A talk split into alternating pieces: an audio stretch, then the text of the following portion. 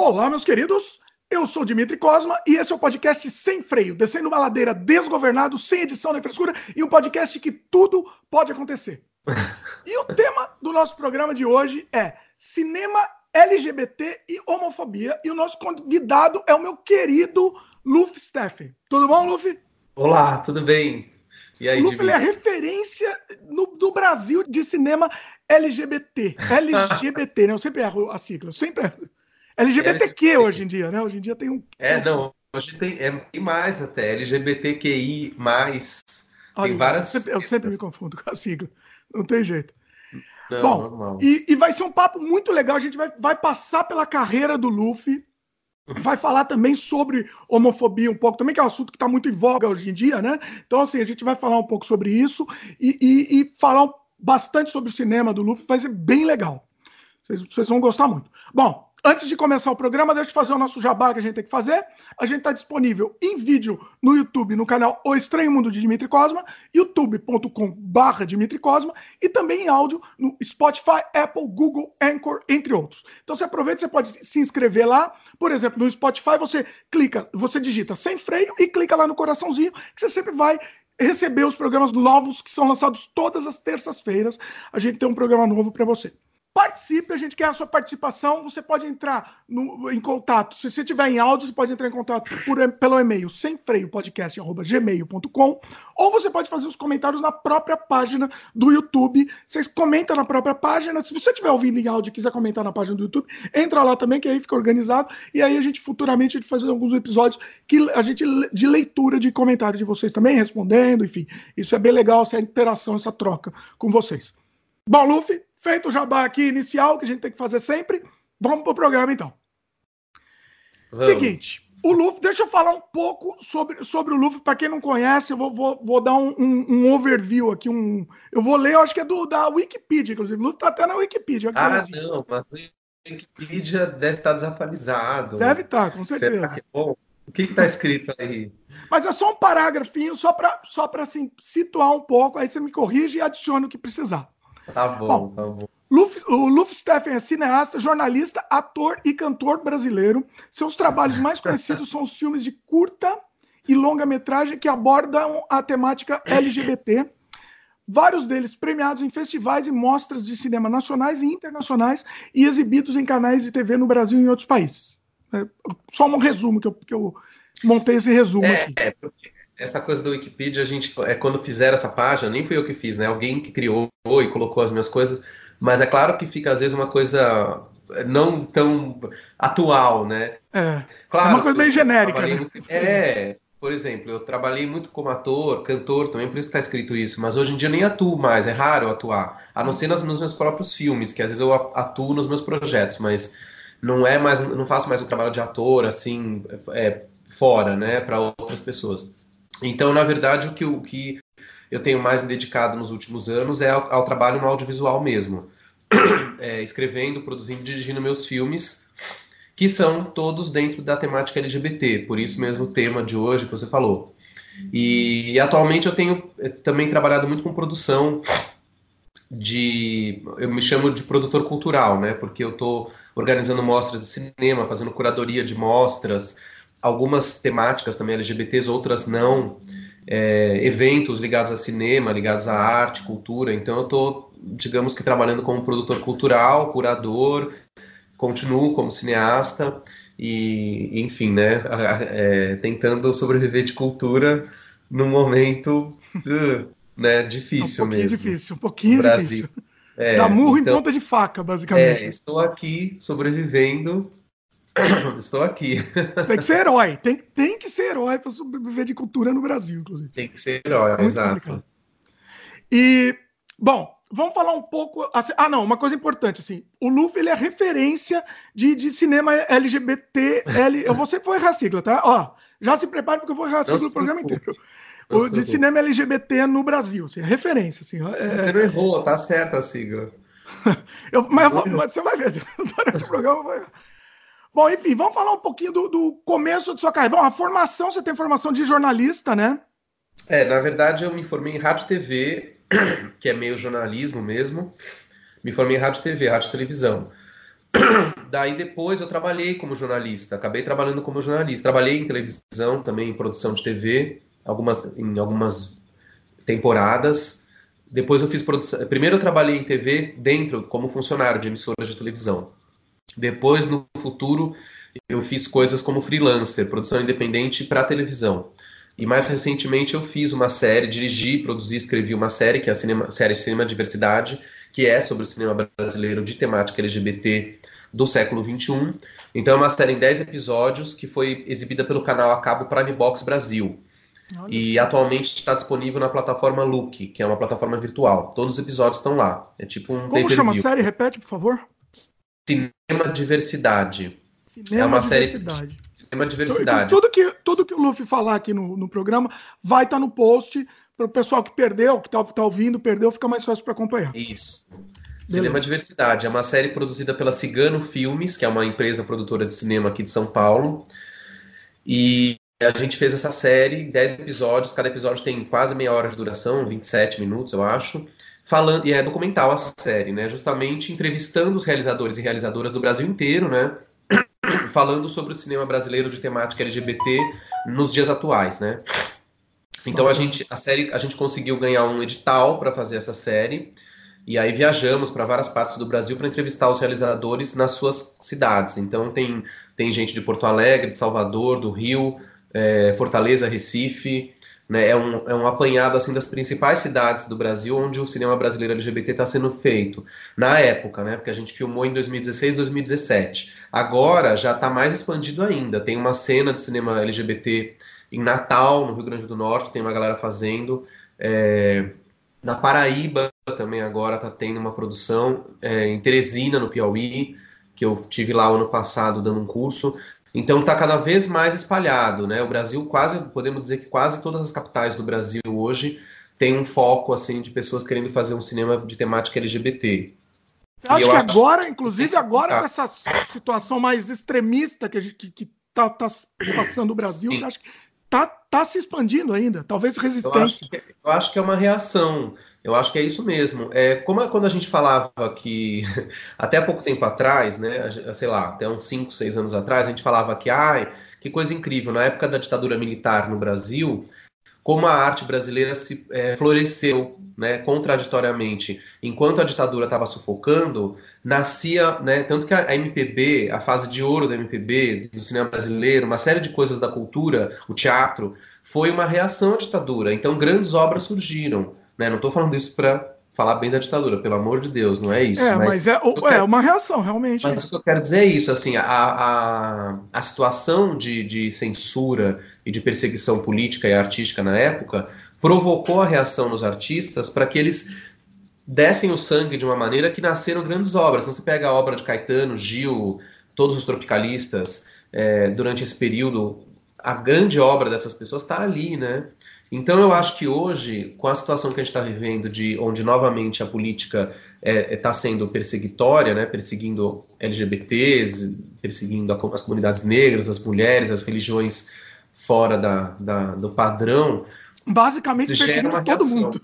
É, perseguindo todo mundo, né? Só não persegue quem, quem pensa como eles, né? Quem tem, Mas exatamente. então e, e olhe lá, né? E olhe lá, é isso que eu E aí o que acontece? O, a reação, eu acho, ela vem. As pessoas querem fazer uma arte de guerrilha, querem dar o seu, né, o seu protesto ali. Então eu acho que o cinema LGBT está crescendo por causa disso mesmo. Eu acho que a tendência é essa. Eu acho que a gente vai ver nos próximos anos, e eu acho que isso é muito positivo, uma produção LGBT brasileira em várias partes do Brasil, onde as pessoas vão fazer os seus filmes jogar na internet porque não vão ficar dependendo das leis de incentivo, nem do, da, dos editais, já que isso também tudo indica que está acabando, que vai ser, que vai parar, né?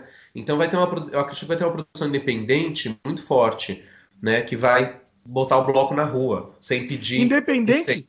Independente, você diz assim, financiado do próprio bolso ou financiamento é, coletivo, enfim. É, é, porque as pessoas já estão fazendo isso, né? Já estão financiando do próprio bolso. Eu digo isso principalmente com os curtas. Mas até os longas-metragens, hoje em dia já é mais possível você fazer um longa super independente. Você junta as pessoas, junta um dinheiro, as pessoas têm que investir, não ganham, né? Claro, não vai ter o cachê. É óbvio que se você faz um, um longa independente, você não vai conseguir pagar o salário que as pessoas ganham no mercado Né? Então você vai chamar pessoas que às vezes nem estão no mercado, mas que estão começando a fazer cinema e vira uma ação entre amigos, vira uma ação realmente de um cinema independente mesmo, né? Porque às vezes a gente de guerrilha, ouve falar literalmente de guerrilha. De guerrilha. Porque às vezes a gente ouve falar de uns filmes brasileiros, ah, é Resistência. Resistência, mas o filme custou 3 milhões, teve o dinheiro não sei do que. Então, assim, nada contra, mas é que não é. Entendeu? O cinema de resistência mesmo, a gente vai ver agora, com, com os filmes que não vão ter grana mesmo. Porque não vai ter edital, porque não vai ter lei, porque não é da, da empresa tal, porque não tem uma TV por trás. Então, as pessoas vão fazer os filmes e vão botar o bloco na rua, vão lançar na internet, vão para os festivais, vão fazer mostras, e o cinema vai existir. Então, eu acho que nesse sentido é um momento que pode ser muito fértil. E isso inclui o cinema LGBT principalmente, porque é, você não dependendo mesmo de leis, de editais, você faz o tema que você quiser. Você fala, não, meu filme é esse. Então é por isso que eu acho que as pessoas do Brasil, as pessoas LGBT estão se animando a fazer os seus filmes. E aí a gente está vendo esse reflexo. Em várias capitais tem gente falando, não, meu filme é sobre trans, é sobre travesti, né? Ou eu sou trans, vou fazer um filme, eu sou travesti, eu sou bi, eu sou gay. As pessoas estão botando a cara, né? Isso é muito legal. Muito bom. Eu é, pensei... e, e, eu acho que é isso mesmo. E, e essa produção que você está falando, essa produção nova, é também é isso. É, é, todo mundo do bolso mesmo investir. E essa coisa é, é amor, né? Você vai fazendo, você vai produzir uma coisa que você acredita. Que você tá, tá né? Você tá você tá se dando para isso. Não é uma produção simplesmente para ganhar o edital e, e né? É. E, circular o dinheiro. Você, você tá acreditando naquilo, né? É, fica um cinema mais de autor, que a gente chamaria de cinema de autor, e um cinema de arte, porque não depende de nada. Né? É diferente quando você trabalha num filme como contratado, claro, ou quando é um projeto mais comercial. Também nada contra os projetos comerciais, mas é que é outra pegada, entendeu? Não dá para comparar. Uma coisa é o cinema comercial, que existe, que não sei o que, que tá aí. Outra coisa é o cinema de autor, onde você vai dar o seu recado, né? Sim. Que é o mesmo caso na música. A música também é assim, não é? A gente tem autor, é, artistas da música que são autorais e outros que são indústria, mercado. Ah, vamos uhum. lá, é. entendeu? Vamos ganhar dinheiro porque o filão é esse. Então as pessoas estão aí. Todas as áreas têm isso, né? Na literatura. Então acho que no cinema também essa coisa autoral ela tá forte. É, espero que tenha esse mercado. Eu espero que o, o, nicho consiga se sustentar, né? Porque tá cada vez mais difícil. O, o, preconceito em tudo, tá? Não é só no cinema LGBT, mas o, cinema independente já, o cinema de arte está sendo perseguido, né? No Brasil. Então, assim, é, é, é a destruição total do, do, do, cinema. E não só do cinema, né? Da arte, da cultura. Então, é, é muito complicado. É. Espero que tenha um nicho que consiga. Que, que faça uma coisa autossustentável, né? Eu acho que vai ter. Eu acho que. Eu não sei, eu tô otimista. Espero que eu não, que eu não esteja errado. Mas eu acho que vai ter. Acho que a gente vai passar por um período. A gente já está passando por um período difícil. Vamos atravessar esse período e vamos chegar do outro lado, entendeu? Vai ter. Eu acho que essa fase vai passar. Vai, as coisas vão mudar e daqui a alguns anos, talvez a gente vai ter de volta um momento mais confortável. Enquanto isso não acontece, é continuar produzindo mesmo, porque se as pessoas não produzirem por conta própria esse cinema mais autoral, mais independente, mais ousado, aí realmente vai morrer. Vai virar, vai virar um cinema babaca, porque vai ficar só o cinema blockbuster de shopping, entendeu? Sim. Com as coisas uh, de sempre, com as coisas televisivas, com filmes que muitas vezes né, são filmes desinteressantes porque não tem a linguagem do cinema. São, parece que você está assistindo uma série de TV. É isso que eu acho ruim, às vezes, nessa produção mais comercial. Não, eu não, é, o que eu acho, quando a gente fala do comercial, eu não tenho nada contra o cinema comercial, porque, por exemplo, eu sou super fã do cinema americano comercial dos anos 70 e 80. Mas isso não deixava de ser cinema. Você pega o cinema do Spielberg, né? Era comercial. George Lucas, qualquer um desses caras. Você pega o filme, compara com a série de TV americana do período. Não tem nada a ver. Uma coisa é série, uma coisa é cinema, né? É. Já no Brasil de hoje é diferente. Você pega as comédias populares do cinema de hoje e compara com qualquer coisa da televisão, é igual. Você fala, ué, mas então não Exatamente, é cinema. é a televisão no cinema. É, né? parece que eu estou vendo a, a, televisão no cinema, porque é a mesma coisa. Ainda mais hoje, que em casa a gente já tem as televisões é, retangulares, né, o widescreen, que antigamente não tinha, né? A televisão era quadrada, então pelo menos tinha essa, essa tem Essa desculpa, né? É, você ia no cinema, você via uma coisa retangular. Agora você já vê o retangular em casa. Aí você vai no cinema é retangular também. Então, o formato é o mesmo. E é o conteúdo e a estética é a mesma nessas comédias, porque não tem uma linguagem de cinema. Sim. Então é isso que às vezes me frustra. Né? O cinema comercial ele não precisa ser televisivo, ele pode ser comercial e mesmo assim ser cinematográfico. Eu acho que isso seria interessante. Né? É que uma coisa, eu tenho uma teoria, não sei se você vai concordar, mas eu, tô, eu, eu, acho que o cinema cada vez mais ele está partindo para infantilização. Ah, isso porque, é porque é só também. criança que vai para o cinema hoje em dia. Velho, entendeu? Velho que nem a gente não, não vai para o cinema. Eu não, não, eu mas não, aí não consigo tá. mais ir toda hora, né? Não, isso é o que eles pensam, né? Os, o, é que na verdade não, o problema. O cine... eu tô... Quando eu digo cinema, eu não digo o filme, o, o, o filme. Eu digo o cinema, meu, aquela sala que você entra para assistir um filme. Então, mas eu vou ao cinema e não sou criança. Então tem. O que eu acho que está acontecendo é o seguinte: por causa das pesquisas de Hollywood, descobriram que nos Estados Unidos quem é o público-alvo que vai ao cinema? Adolescentes. Sim. Então, infantilizou-se a produção. É por isso que a gente só tem filme de herói, só tem essas, essas tranqueiras, às vezes, que enche o saco. É só isso, só isso, né? Porque aí acaba infantilizando o cinema como um todo. Mas o que acontece, que eu acho que é um erro, é porque sempre é o problema do dinheiro. Eles querem, ah, então quem mais vai ao cinema adolescente? Então vamos fazer mais filme disso. E aí sobra um pouquinho, um pouquinho de produção diferente para a minoria que vai ao cinema e que não é adolescente. Sim. Né? E o Brasil acaba reproduzindo isso, porque aqui a gente é, acaba sendo uma desova da, da produção americana, né? É um mercado que todo mundo sabe esse problema das, dos impostos, né? Que os filmes americanos vêm para cá e pagam uma micharia de imposto. Porque não existe uma política protecionista do Brasil, ao contrário do que existe na Europa, por exemplo, que o filme americano paga muito mais para usar as salas quando chega lá do que a própria produção local. Aqui é o contrário. O, o, filme, o cinema brasileiro não tem espaço e o americano vem, paga uma micharia e ocupa 350 salas do mesmo filme. É, é, é Tava até tendo, né? Oi? Tava até começando a acontecer essa proteção, né? Uma ah, cota. Né? Aí agora... já vem, já vem e reclamam disso também, né? É, não, estava começando a ter essa discussão, essa preocupação, mas agora com esse governo que está querendo mais é mandar o cinema brasileiro para o espaço, não vai mais ter, né? Vai, vai, vai ficar adiada essa discussão e essa, esse avanço. Mas uhum. teria que ter uma produtividade, teria que ter uma política protecionista mesmo, porque é só assim que o mercado interno so, é, pode fazer frente. Senão, é óbvio que é injusto. É covardia. O próprio cinema americano, para ele se fortalecer e se transformar no que ele é, ele se protegeu durante os primeiros tempos de indústria. Senão não tinha virado o que virou. Sim. Então, é evidente que só vai dar certo isso no Brasil se, houver, se o governo quiser. Enquanto o governo que tiver no poder não quiser fazer isso, não vai acontecer. Óbvio.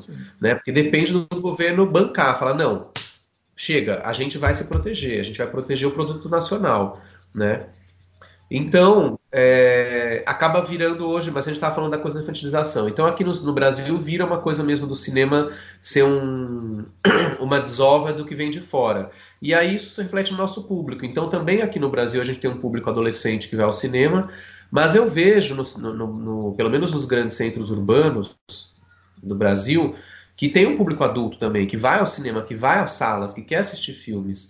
Então eles também têm que ter uma produção para essas pessoas. Não, a gente não vai ficar só vendo filme de herói. Eu, por exemplo. Mas então, sou... mas eu não sei se esse adulto que vai pro cinema é só esse que assiste filme de herói, entendeu? O adulto, o, o cidadão de bem aí do, do, do entendeu? Cidadão não, é de bem do Brasil aí que só se vai assistir só o filme de herói. Não, não sei. eu acho que não. É isso que Você eu tô falando. Eu acho, eu acho que não. Eu acho que o público adulto vai para ver outras coisas também. Por exemplo, um monte de gente está indo porque quer ver, quer ver, sei lá, um filme de época, um filme histórico, um drama, uma outra coisa, um filme de arte. É isso que eu estou dizendo. Eu acho que não é pensar que as pessoas só vão ao cinema hoje em dia para ver filme de herói é um pensamento limitado, né?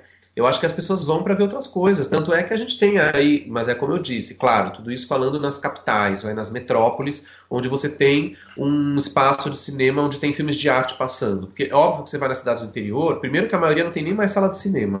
É, e quando virou tem, igreja. Tá, tá, passando. É, virou igreja, ou bingo, ou cassino, ou cinema pornô, sei lá. É, e quando tem cinema, tá passando os blockbusters. É. Então, nos grandes centros é diferente. Você sempre tem um cineclube, uma sala alternativa onde você vai ver outras coisas. E aí as pessoas vão. Tá lá, tá cheio de mas gente. Mas então, mas é um público mais. É um nicho, né?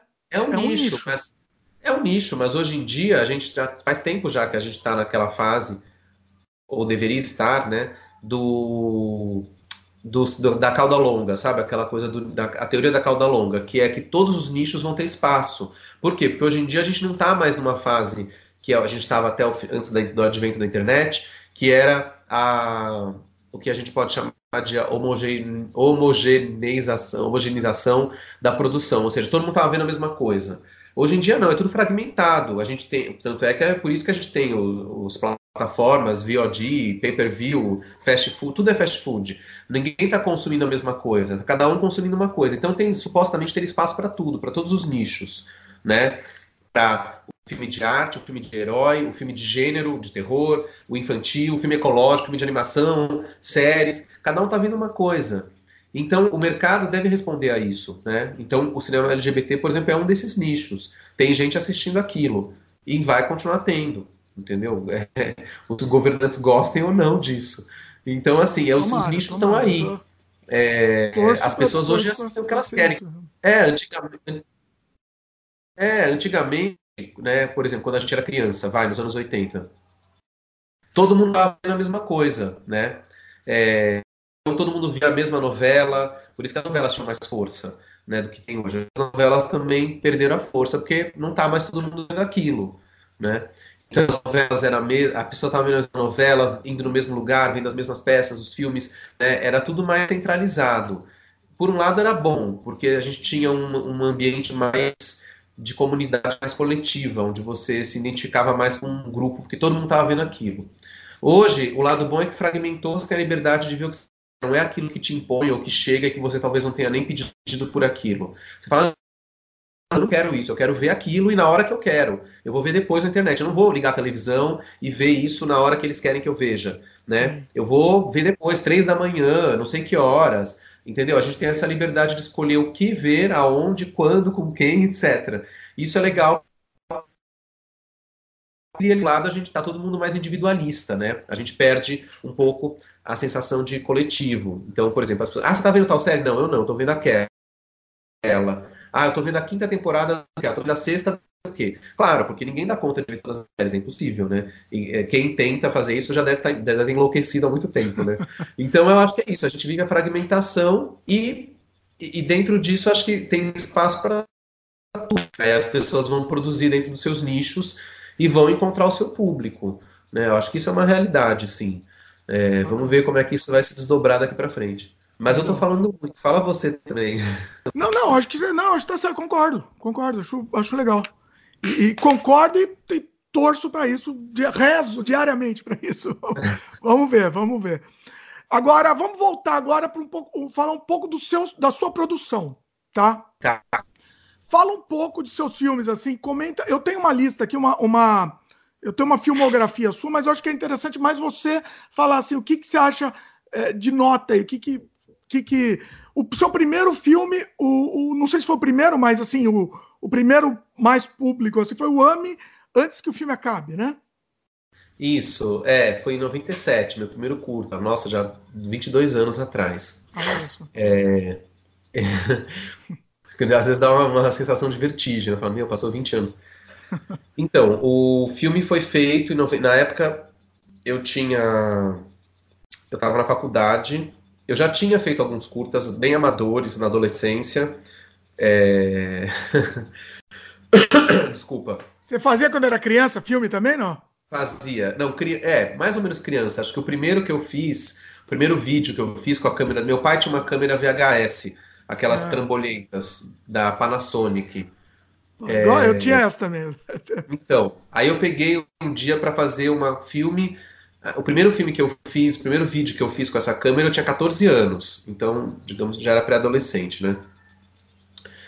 Então, depois eu fiz um com 15, depois eu fazia clipes, né? Chamava amigos e amigas e a gente fazia clipes, punha uma música e dublava. Então, eu fiz muita coisa nessa fase, assim, dos 14 aos 20, sempre com essa câmera e, e, que ela foi ficando cada vez mais defasada. Na fase final já a imagem era podre, porque ela estava velha e já existiam as VHS mais modernas. Aí tinha VHS-C, né? Ah, que era a qualidade era melhor. Mas eu não tinha essa câmera, eu continuava usando a VHS antiga. Hum. Então os últimos vídeos, esses vídeos eu tenho ainda alguns guardados. E, aliás, é, dois deles estão no YouTube. Depois, ah, olha aí. Aproveita e é. já faz o jabá também, inclusive. É, é porque. Tá bom, depois, depois eu falo desse jabás das minhas coisas no final. É, não, vamos, no, depois você vai ter o jabá para o jabá de tudo, mas dá pra ver, já, já foi a deixa, aí já faz o jabá. É, tem dois. No meu canal do YouTube antigo, que é o Luffy Steffen, porque agora eu tenho um novo que é o Nafta Luffy. O canal antigo, que é o Luffy Steffen, que tem cerca de 100 vídeos, lá tem coisas bem antigas, que eu, não que eu coloquei na época, lógico, porque não existia YouTube, mas que eu coloquei quando eu criei o meu canal no YouTube, eu fui pondo coisas pré-históricas da minha produção. Então tem dois, acho que tem dois curtas ali que foram feitos nesse período que eu falei. Um deles é um, um filmezinho no ar, que, é um, a ideia é fazer um filme de detetive com crianças, né? É, eu tinha 14, 15, as pessoas tinham mais ou menos essa idade, era o elenco todo era assim. E tá lá no, no YouTube, chama O Telefone Nunca Toca Duas Vezes, quem quiser assistir. E o outro é um clipe do Delight, Grooves in the Heart, que é de 1990 também, que é um, um cover do Delight que a gente fez também. E eu coloquei porque eram algumas das coisas que estavam mais interessantes desse período. Mas eu fazia muita o, coisa nesse sentido. O link, o link do canal do Luffy tá no post também, tá? É, YouTube, acho que tá barra Luffy Steffen. Mas esse canal tá parado agora, tá, eu parei de produzir, de colocar coisas ali. Ele tem cerca de 100 vídeos, estão lá os vídeos. Mas eu vou. Agora eu tenho um novo que eu tô começando agora, que é o Naftaluf, com, com coisas Naftaluf, novas. Naftaluf, né? Naftaluf, que é no YouTube também. Aí o que também tá aconteceu? Tá, tá. E aí eu. E aí foi isso. Eu fazia esses vídeos amadores, não sei o que, não sei o que lá. E fui fazendo. Daí eu entrei na faculdade de rádio e TV em 1995. Aí eu produzia algumas coisas também na faculdade, alguns trabalhos curriculares, ainda em VHS. Mas esse filme que você falou, O Antes que Não Acaba, foi o primeiro mesmo exibido publicamente, assim, né? E teve uma porque projeção, eu... né? É, porque eu eu queria fazer um curta já, já queria fazer um curta mais ambicioso, de uma maneira mais cinematográfica, com um roteiro mais de, com um roteiro mais elaborado, não sei o quê. E aí eu resolvi fazer um curta sobre coisas que eu vivia naquela época. Era muito autobiográfico esse curta, né? sobre as coisas que eu estava vivendo naquele momento, com 20 anos e pessoas próximas, e que tinha a ver com essas relações amorosas também. Era um filme meio de crônica nesse sentido. Esse e aí, foi o primeiro, o primeiro filme LGBT seu? Ou não? Foi. Ou antes já foi, tinha também essa. Não, antes não tinha essa pegada. Quer dizer, Teve um que eu fiz com 14 anos nessa safra que tinha essa pegada, por incrível que pareça, mas eu não, eu não, mas não foi uma coisa racional na época, ah, vou fazer uma coisa. Foi porque eu achei que a história era interessante, mas era uma comédia sobre um, um quiproquó, um, uma comédia de erros que envolvia a questão gay, digamos assim, né? Até porque essa sigla LGBT nem existia na época, né? Mas esse curto é um curto completamente amador. Inclusive, esse eu acho que eu nem tenho mais, eu devo ter perdido, eu não tenho mais esse vídeo, eu acho. É, que é, do, que é do final dos 80, começo dos 90. Mas esse, o Voltando ao Antes que foi acaba, aí sim hum. é o primeiro oficialmente, né, dentro da temática, e foi o primeiro exibido publicamente. Porque é o que eu fiz, eu resolvi fazer, eu estava no terceiro ano da faculdade, chamei alguns amigos da própria faculdade e outras pessoas também, para a gente criar esse curta, me ajudarem a realizar. E aí realizamos de forma totalmente independente, sem dinheiro nenhum. E eu mandei o filme para o Festival Mix Brasil, que é um festival que existe até hoje, né? Que tá na 25 edição, sei lá, o festival começou em 93. E em 97 teve a, era a quinta edição do festival. E eu fiquei sabendo, eu já tinha ido no festival em anos anteriores, mas eu nunca tinha participado, tinha frequentado como público. E aí em 97 a gente fez esse curto, eu mandei pro Mix Brasil. E aí passou, selecionaram o filme, entrou na, na programação e passou em 97, passou no MIS, é, não lembro as outras salas, mas era naquela época o festival acontecia muito no MIS, no Museu da Imagem do Som, o Mix Brasil. E aí, então, foi o primeiro curto exibido publicamente, assim, dentro de um espaço que era um festival, é, é, com público mesmo X, né, que não era dentro da faculdade e nem também para amigos, era uma coisa que estava pública. E aí começou a jornada. Você já fez, é, é, assim, é, você tentou englobar a, gema, a gemática, a, é, a temática LGBT, misturei tudo. Você tentou englobar já, assim, propositalmente já nesse filme? Você falou, não, eu quero trabalhar nessa, nessa área, você quer focar não, nessa área? É porque... Ou foi acontecendo? O que, que você acha? É porque, eu, como eu disse, eu queria fazer um filme que falasse das coisas que eu estava vivendo naquela época. E o que eu estava vivendo era isso, era essa realidade. Era, era a noite, eram esses lugares, eram essas pessoas. Então, para mim, era natural falar. Eu queria falar de mim, das coisas que eu estava vendo e vivendo. E o que eu estava vivendo tinha a ver com esse universo que nem era LGBT na época. A gente, ah, existia a sigla GLS, né? Gays, lésbicas... GLS, é, é por isso que eu confundo. Eu sou, eu sou, como eu sou velho, eu confundo sigla. Não, é que o GLS caiu em desuso, né? GLS Sim. era uma sigla mais ligada a mercado, né? GLS, gays, lésbicas, uhum. simpatizantes. O LGBT ele é mais humanitário, além de incluir outras categorias, né? Sim. Então, na, mas na época era GLS que se falava, né? E então, ah, está fazendo um curta GLS. Então eu fiz um curta GLS e mandei. Mas não foi também com uma intenção, vou fazer um curta GLS, quero me especializar nessa temática. Não, simplesmente como eu queria falar de mim, foi automático cair nessa temática. E aí ah. fizemos o curta e passou. Aí eu tomei gosto pela coisa, no ano que vem eu fiz um outro curta, mais ou menos nos mesmos moldes, e passei também no Festival Mix Brasil, em 98, que foi a Hora da Caiçara. Hora da Caiçara. É, a Hora da Caiçara. Isso. Ah. Depois, em 99, veio Os Clubbers Também Comem, que também foi feito, foi mandado para o Mix Brasil. E aí esse filme ganhou um prêmio no Mix, ganhou o um prêmio do júri, foi o meu primeiro prêmio, né? Hum.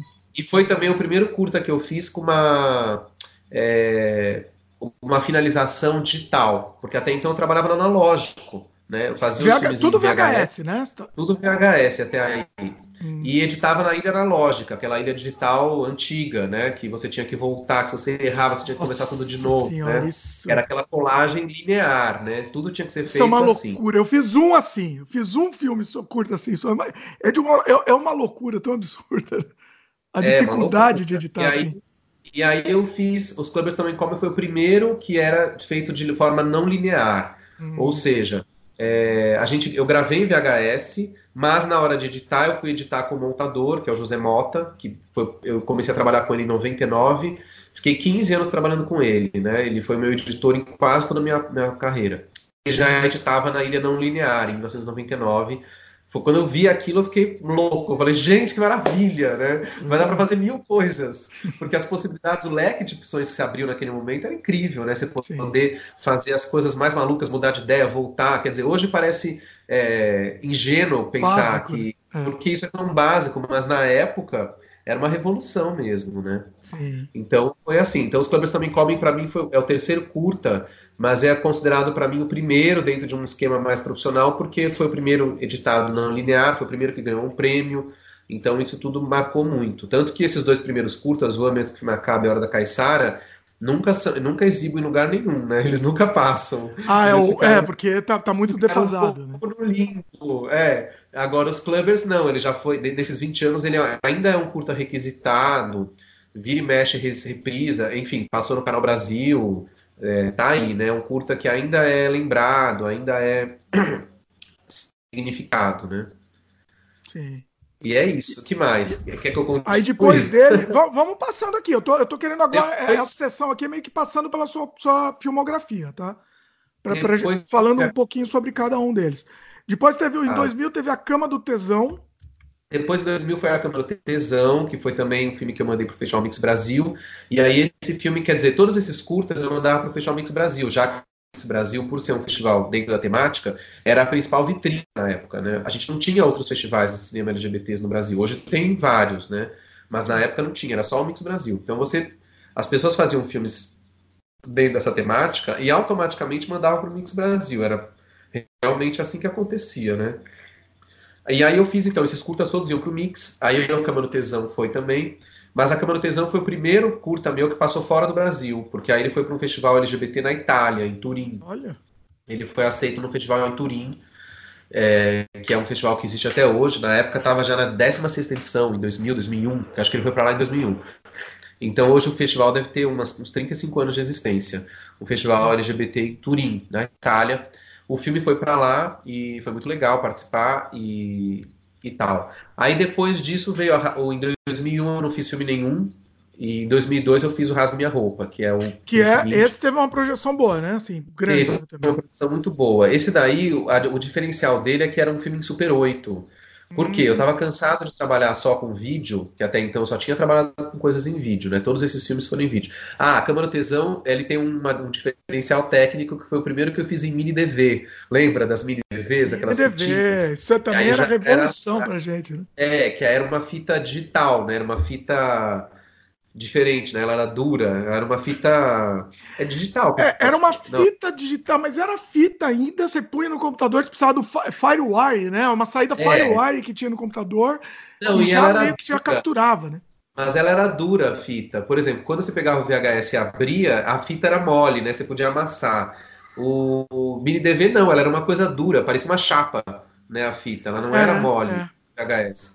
Ela Sim. parecia uma chapa, ela era dura. E, mas enfim, o Câmara do Tesão foi o primeiro que eu fiz com mini DV. E depois, então, eu falei, não, eu quero trabalhar com película, porque era o meu sonho trabalhar com película. Eu tinha esse fetiche, porque eu vinha da época, né, como eu sou antigo, eu ainda peguei essa coisa da película. E nos anos 90 tinha muito essa diferenciação, né, do... Você, faz um, você fazia um vídeo, ah não, você fez um vídeo, as pessoas é. só chamavam de filme se você fazia com película. Porque era é, uma não era filme de verdade, você tava só brincando. É, vídeo era só brincadeira. Existia uma hierarquia Sim. cruel, porque você. Alguns festivais, inclusive, não aceitavam vídeo. Era só Pre película. Preconceito, Isso, né? Isso era preconceito mesmo, assim. Era, era, era aquela resistência do velho, né? O velho não queria. É.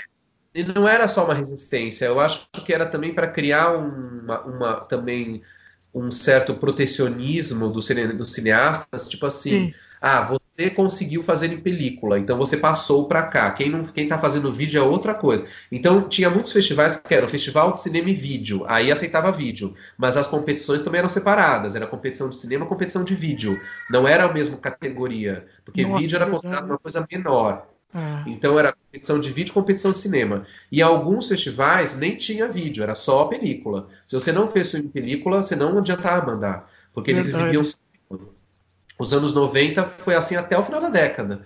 Em 2002, quando surgiu a popularização do digital, que aí ficou uma coisa irreversível, aí os festivais começaram a abrir para vídeo digital, e aí virou uma. Aí hoje em dia já, claro que isso já se perdeu, porque hoje em dia é o contrário, né? Ninguém mais faz filme em película. É, ou quase ninguém. Mesmo quem faz, quem ainda se atreve a fazer, depois finaliza em digital, porque não vai ter onde exibir. Porque os Sim. festivais não têm estrutura, muitas vezes, para exibir uma película. Então, então tinha essa hierarquia, né, essa coisa do vídeo do, da película que perdurou durante toda a década de 90. E eu vivi isso. Eu lembro muitas vezes de falar, mas eu quero mandar meus vídeos para outros festivais. Ah, não, mas você só faz vídeos. Isso era muito comum, essa, esse tipo de coisa.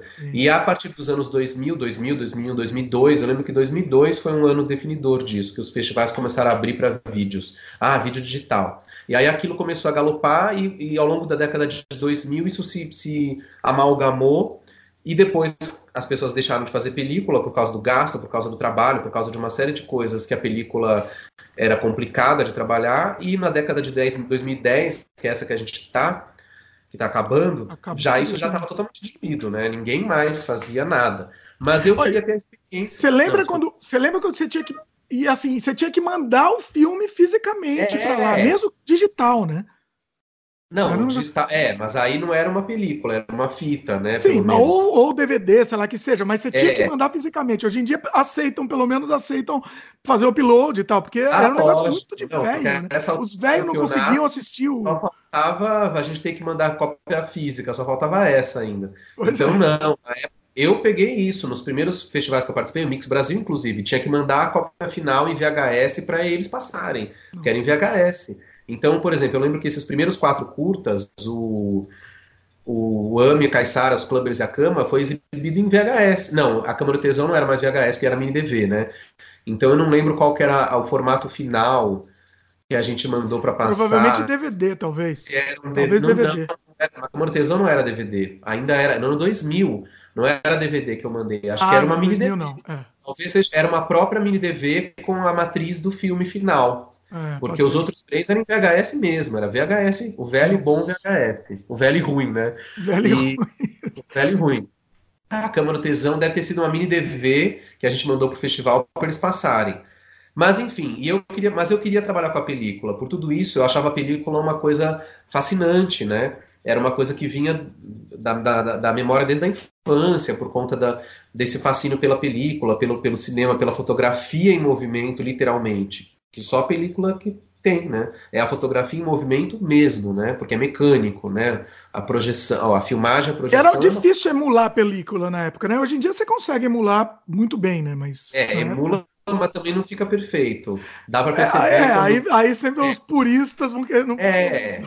E eu acho que tá certo. Não estou falando mal, mas é que tem que ter esse purismo mesmo, porque Hoje você consegue emular muita coisa, mas não vamos esquecer que é emulação, não é real. O real é o só, real. Só o Luffy e o Tarantino não Não, muita gente manja disso. É, as pessoas são. Quem é expert em fotografia sabe a diferença. E tanto não, só, tenho... só para só só provocar. Foi. Eu tenho amigos fotógrafos hum. que já me falaram de festivais de fotografia, concursos, onde tem categorias para é, você tirar foto com com filme ainda, Olha. e você não pode retocar digitalmente, você tem que provar. Não sei como é que eles fazem para provar que o candidato não adulterou. Tem, uma, tem um método que eles usam para saber que a foto foi tirada como a uhum. moda antiga e mandada para o concurso, sem retoques, porque senão é injusto. E a outra categoria é para foto digital, foto digitalmente é, alterada. Que aí tudo bem. Tá certo, porque é diferente. Não adianta botar no mesmo balaio, entendeu? Se você vai fazer um concurso de fotografia, hoje em dia com as facilidades do digital, é muito fácil você tirar uma puta foto, você apresentar uma super foto, sem você ser necessariamente um grande fotógrafo. É por isso que é importante ter a diferença, porque é. quem é um fotógrafo mesmo, ele vai tirar com a película, não vai retocar digitalmente e a foto vai ser incrível. Então isso é uma realidade, né? Faz é sentido. Não, faz sentido. Faz sentido. É a mesma coisa no cinema, é. né? O fotógrafo hoje em dia você consegue fazer grandes fotografias de cinema com digital porque é muito mais fácil. Né? Agora, é evidente que um, um fotógrafo que tem mais talento, mais qualidade, ele vai fazer uma fotografia digital melhor do que aquele que não tem tanta técnica, que vai pegar e vai fazer bem, mas porque muito ajudado pela facilidade do digital, entendeu? É, é que então, eu acho que assim, é, é, é, interessante, é um debate, mas eu acho que toda, tudo que vem para ajudar e para facilitar a vida, entendeu? eu acho que é válido. Não, eu também acho válido, eu não estou desmerecendo isso, não, pelo amor de Deus. Só estou querendo dizer que existe uma diferença. Hoje você tem mais facilidade técnica e aí você consegue fazer um produto final melhor, mesmo sem você ter tanta, uh, tanto talento artístico. Você é ajudado. Na hora da captação, né? Você é ajudado por, pela facilidade do negócio. Sim. Né? Enquanto que quem é bom mesmo vai sempre ser melhor. É, é, eu quero dizer o seguinte: é, as facilidades do digital são ótimas, hoje você faz filme com celular, mas isso não significa que a gente não continue tendo que ver se o filme é bom ou não. Não interessa se você fez com celular e o outro fez com não sei o quê, mas o filme tem algo a dizer, o resultado final é interessante, é legal, esteticamente é interessante, valeu, entendeu? Porque fazer um filme com celular qualquer um faz hoje. Então, o que interessa, vamos ver o filme então. Não são todos os filmes que vão ser bons, né? Continua sendo necessário a gente avaliar os filmes e, e ver se eles são bons ou não, se eles marcaram, se eles criaram um impacto, né? É isso que eu tô querendo dizer. É, a Enfim. primeira coisa, o que a gente coloca em primeiro lugar é o roteiro, né? Vamos dizer. É, Acho que sim. Ou nem, nem necessariamente só o roteiro, mas a, a, estética do negócio. Qual que é a sua proposta estética do filme, né? Sim. Então, tem gente que faz filmes com celular e que usa isso a favor do filme dentro de uma linguagem onde aquilo vem a favor. Outros fazem o filme com celular como se estivesse fazendo qualquer coisa. Não, não, não, não tem um pensamento estético. Então, voltando ao meu filme, o Rasgue Minha Roupa, eu queria trabalhar com a película. Hum. Mas qual película que eu tinha acesso naquele momento por causa de grana? O Super 8 que era uma coisa também totalmente defasada, decadente, que não, praticamente estava morta, mas que ainda existia também, eu descobri isso, ainda existia um nicho de pessoas fazendo filmes em Super 8 no Brasil. Tanto é que na época existiam festivais específicos de Super 8. Hoje em dia, eu não sei nem se tem mais, eu acho que não tem mais, mas eu estou meio por fora. Mas na época ainda tinha. Você tinha o festival de Gramado, que tinha uma mostra paralela só de Super 8, uma competição paralela de Super 8. É, em Londrina você tinha um festival é, de Super 8. Em São Paulo tinha o Festival Tela em Transe, que também era especializado em Super 8. Em São Luís do Maranhão, no Festival Guarnicê, que é um festival existe até hoje, que é super tradicional, tinha também uma competição de Super 8. Então eu descobri que tinha esses festivais de Super 8 e falei, vou fazer um filme Super 8, porque assim eu trabalho com a película, que é o que eu quero, ter a experiência da película, e tenho onde desovar esse filme. Vou mandar para festivais de Super 8, já que o filme vai ser em Super 8.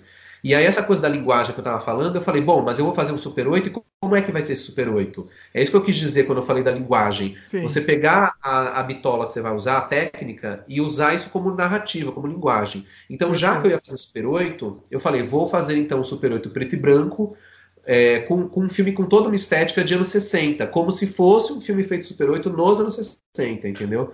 Sim. E aí eu fiz o Rasga Minha Roupa, que era um filme todo inspirado nos filmes do Andy Warhol, sabe? O artista hum. pop, né? O pop Sim. art. Que tem todo um trabalho, tem muita gente que não sabe disso, mas o Warhol teve todo um trabalho de cinema, além das artes plásticas, né? Sim. Ele produziu e dirigiu muitos filmes, a maioria deles experimentais, claro, que tem muito a ver com, com, com o preâmbulo do que seria a videoarte no futuro, né? E... É, é, eu acho que é o início da videoarte mesmo, né? É o início da videoarte, embora ele fizesse com película, porque ainda não tinha vídeo. Então, os primeiros filmes do Warren nos anos 60. Película arte.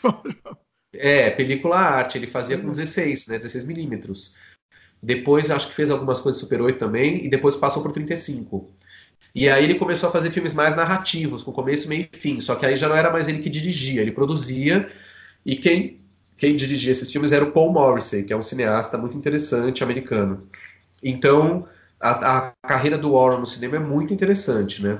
E aí eu quis homenagear isso e fiz um Super 8 em preto e branco, que é o Rasgue Minha Roupa. Os personagens eram todos calcados nas figuras do Warren, não sei o quê, então tinha toda essa preocupação. E aí fiz o filme em 2002 e comecei a participar de festivais Super 8, como eu tinha planejado. E o filme ganhou vários prêmios, foi um filme muito premiado, foi bem, bem legal, assim. No total, Eu acho que esse é o lá... que mais se projetou, né, inclusive. Assim, começou assim, o estouro. É, né? naquele momento, sim, porque depois, quando eu entrei no, na fase dos longas, foi diferente, né? Sim. Mas na fase dos curtas foi o filme mais bem sucedido, é, ganhou vários prêmios, tal, passou por vários lugares, foi bem legal. Fiquei dois anos viajando com o filme, em 2002 2003. E foi ótimo, né? E era um filme de temática LGBT também. Então era muito engraçado, porque era o único filme LGBT dos festivais Super 8. Porque as pessoas ah, isso que eu ia LGBT. perguntar. Ah. É, não tinha. Eu ia para esses festivais, era o único, era meio que estranho no ninho. Porque as pessoas que estavam lá nesses festivais faziam outras coisas, estavam fazendo outras coisas no Super 8. Não tinha ninguém fazendo LGBT né, no Super 8. Hum. Então era muito engraçado, porque era o único filme temático. E esses festivais tinham uma, um jeitão meio, não conservador, mas era uma galera um pouco mais, talvez fazendo filmes um pouco mais a moda antiga. É, não é isso que eu quero dizer. Os filmes eram ótimos, tinha vários filmes maravilhosos. Ele tá, mas é o Luffy tá com, com dedos aí pra falar. Não, é porque eu não quero falar mal dos filmes, porque não é ah. isso. Era isso. Hum. Mas é o que eu quero dizer é que ninguém estava fazendo uma coisa com uma temática sexual, por exemplo. Ninguém estava usando, vai, vamos dizer, era conservador no sentido de, de roteiro, um roteiro mais, é. mais básico, vamos dizer. É, mais, os roteiros, é, os filmes básico pare... também a palavra. Os filmes se pareciam muito com os filmes dos anos 60 e 70, todos. Sim. Mas dentro de uma estética da época, do é, pós-tropicalista, é, que tinha a ver quase com, com coisas da ditadura ainda, é, talvez um pouco antigos. O meu era antigo de propósito, porque, como eu falei, era para homenagear o Warhol, só que tinha essa questão LGBT no meio. Porque o Warhol também tinha, né? Os filmes Sim. do Andy Warhol tem travestis, já nos anos 60, Sim. gays, pessoas peladas passando para lá para cá, tem tudo isso, né? Sexo, drogas e rock and roll. E era isso que eu queria. Então o filme era usado, era usado para os padrões dos festivais superiores naquele momento no Brasil. Hum. E aí foi muito legal. No Guardice, por exemplo, a gente ganhou o prêmio de melhor filme Super 8. Olha. Foi muito engraçado. Então, que era mas deixa eu te perguntar antes que, que, a, que a conversa mude de assunto. É, naquela época, tudo bem, eles tinham um tema completamente diferente, tá? mais conservador, enfim, que seja, mas você não sentiu nenhuma resistência de preconceito? Não. Vamos dizer assim? Preconceito não. Preconceito hum. não. Tinha uma perplexidade, as pessoas ficavam meio perplexas com o filme e falavam: nossa, o cara fez um filme assim. Mas não era um preconceito de rechaçar, não, nunca. Imagina, sempre fui super bem recebido nesse, naquela época, nesses festivais. Não era, nunca tinha preconceito de, ai, é um filme gay aqui. Não, nunca. Foi super bem recebido. O filme foi muito isso, bem recebido em lugares. Por isso que eu, assim, agora, o que, você, você já sabe onde eu tô querendo chegar, né? Não sei se você sabe onde eu tô querendo chegar, mas assim, se fosse um festival desse, hoje em dia, ah. Eu acho que não teria espaço. Eu acho que nem teria espaço. O que, que você acha? Não, eu não sei, é difícil dizer isso, né? É muito difícil dizer isso. Eu acho que não. Estamos na conjectura aqui, é. Mas... Eu acho que, que teria espaço sim. Você acha? Porque eu acho que. Acho, acho. Acho porque o cinema brasileiro hoje, os, todos os festivais de cinema no Brasil estão se sentindo atacados por conta desses, desses problemas do governo, da, de, dessa perseguição declarada ao cinema. Então eu acredito que o cinema como um todo, o Brasil está se unindo. Não vai ter um, não vai ter um rechaço dentro dos próprios festivais. Eu acho que os festivais estão tentando se unir, as pessoas estão tentando se unir.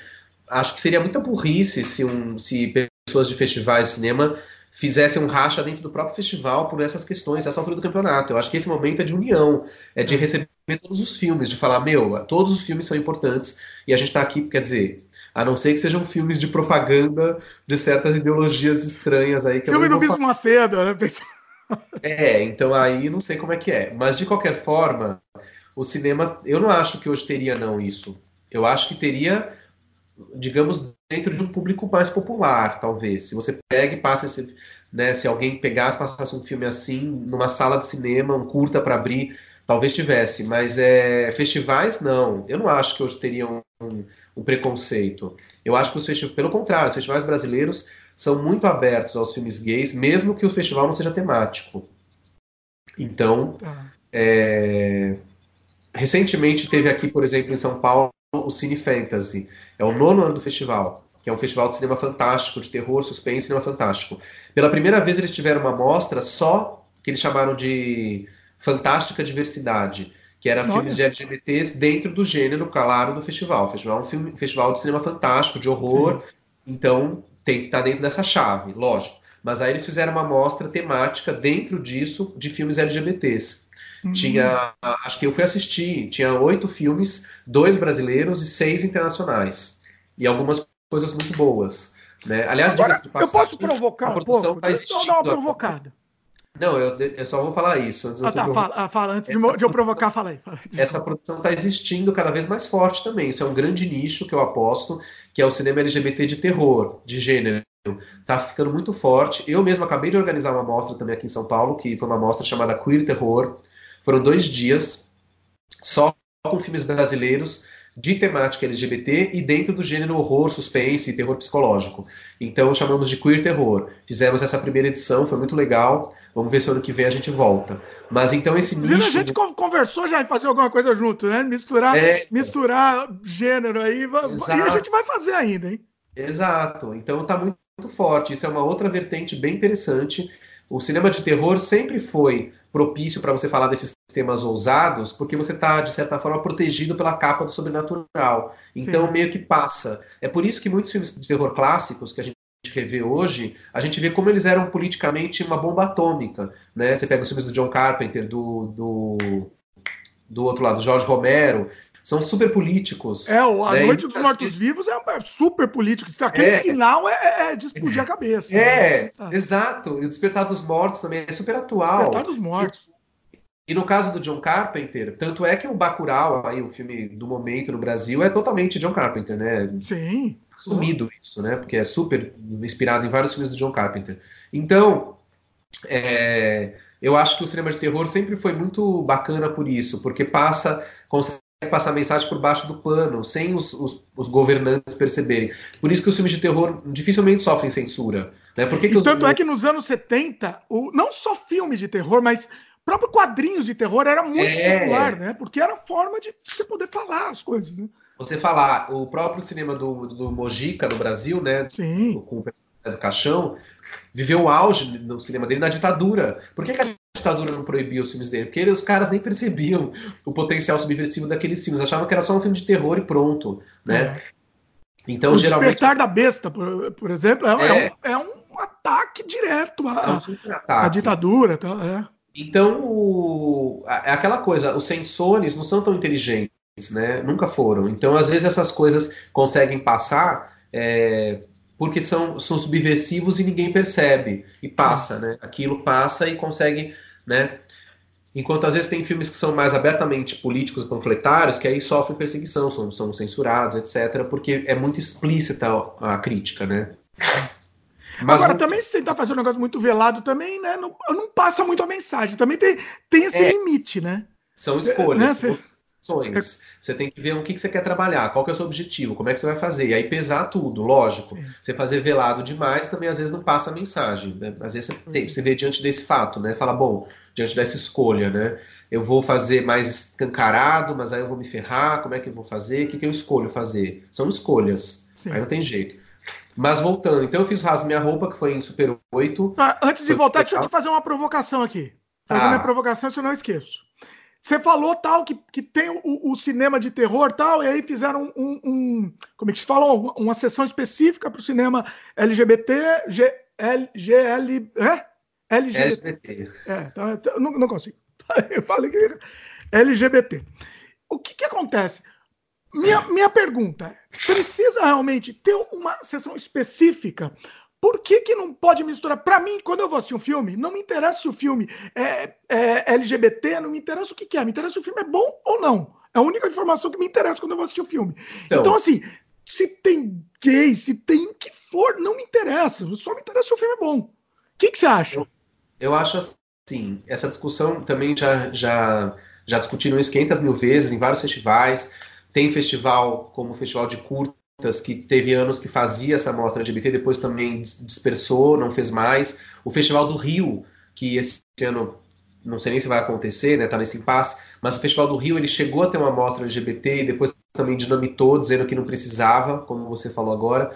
Eu acho assim, eu acho que as duas coisas são importantes. Eu acho que precisa ter ainda, então é legal que ainda tenham iniciativas como essa.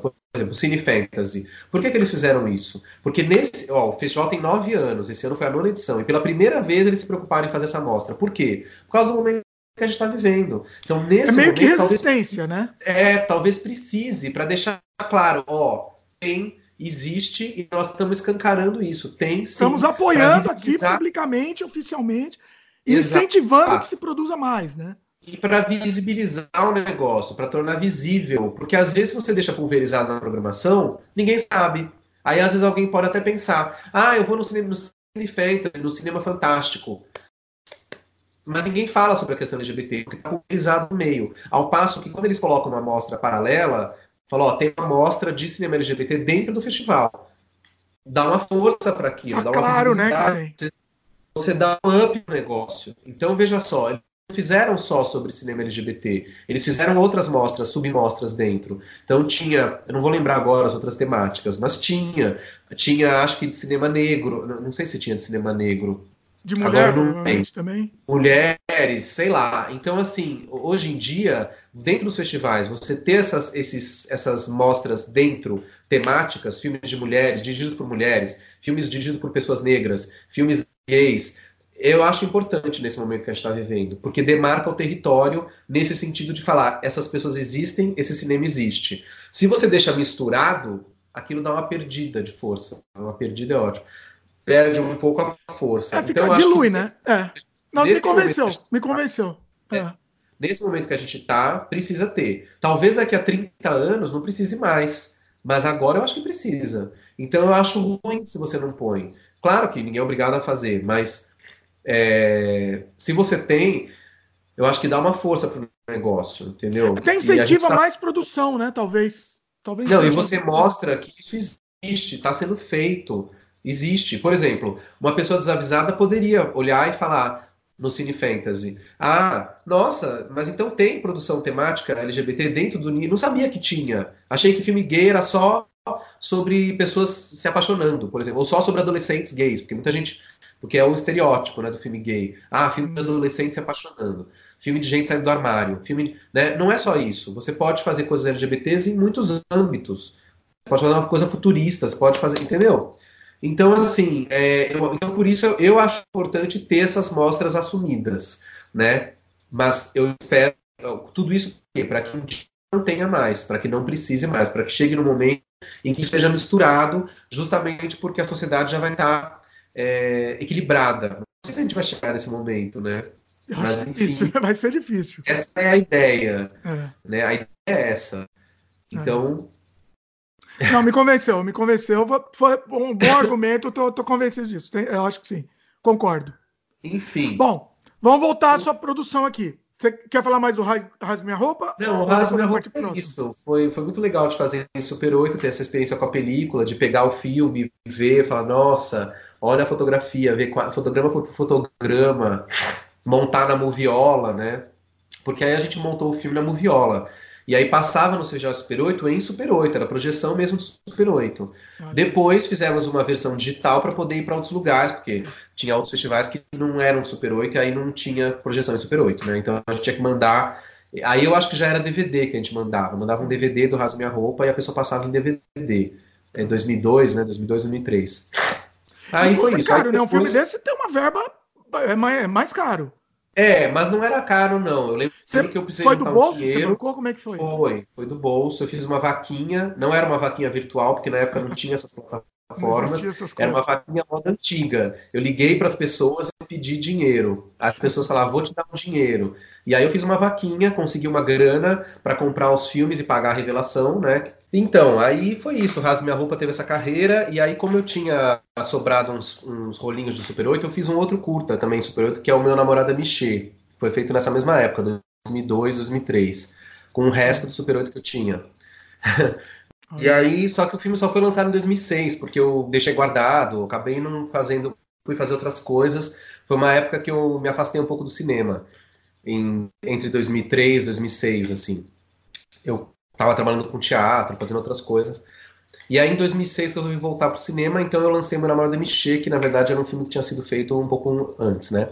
Ele é bem curtinho, né? Três minutos. Três minutos, é, curtíssimo. É um rolinho de Super 8 que tinha sobrado. Aí, ah, vamos fazer um filme.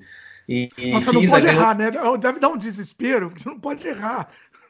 É, não pode, mas não, mas era tranquilo, porque esses filmes de Super 8 eram mudos também, né? A trilha sonora era colocada depois, então tinha esse esse trunfo, né? É, Bom, podia. aí fizemos o Meu Namorado Michê, que ganhou um prêmio também no, do Porta Curtas Petrobras.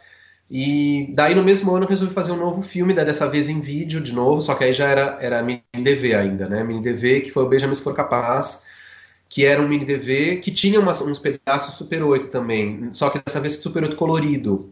Né? Os outros dois curtas tinham sido Super 8 preto e branco. E no Beija-me Se For Capaz eu comprei um rolo de Kodachrome, que era o Super 8 colorido. E aí fiz uns trechinhos em Super 8. Mas o filme foi finalizado em digital, né? Não era um filme em Super 8. Então era um curta com alguns pedaços rodados em Super 8. Então Beija-me Se For Capaz foi lançado em 2006 também. Que foi um Teve uma projeção foi... boa esse, né? Mais ou menos. Ele foi para Portugal, passou lá no Queer Lisboa, passou no Rio. É, eu gosto desse curta, mas não foi um curta que agradou tanto quanto os anteriores. Era um filme mais estranho, talvez. E depois disso veio qual? Depois veio o Fumaça em Formatos Bizarros, que é um curta feito em 2009, lançado em 2010, que já, ah, que é o meu primeiro em Full HD. Daí já era HD, que era hum. gravado em, naquelas cartõezinhos de HD câmera Full HD. Na verdade, era uma 5D a câmera. Você conhece a 5D, né? 5D. E na época era. Hoje já está meio defasado, era mas top, na época. É, era o sonho de consumo. É, todo mundo fazia coisas super em 5D. Sim. Então foi o meu primeiro filme assim nesse formato mais moderno, com uma câmera 5D. Foi rodado em 2009, lançado em 2010.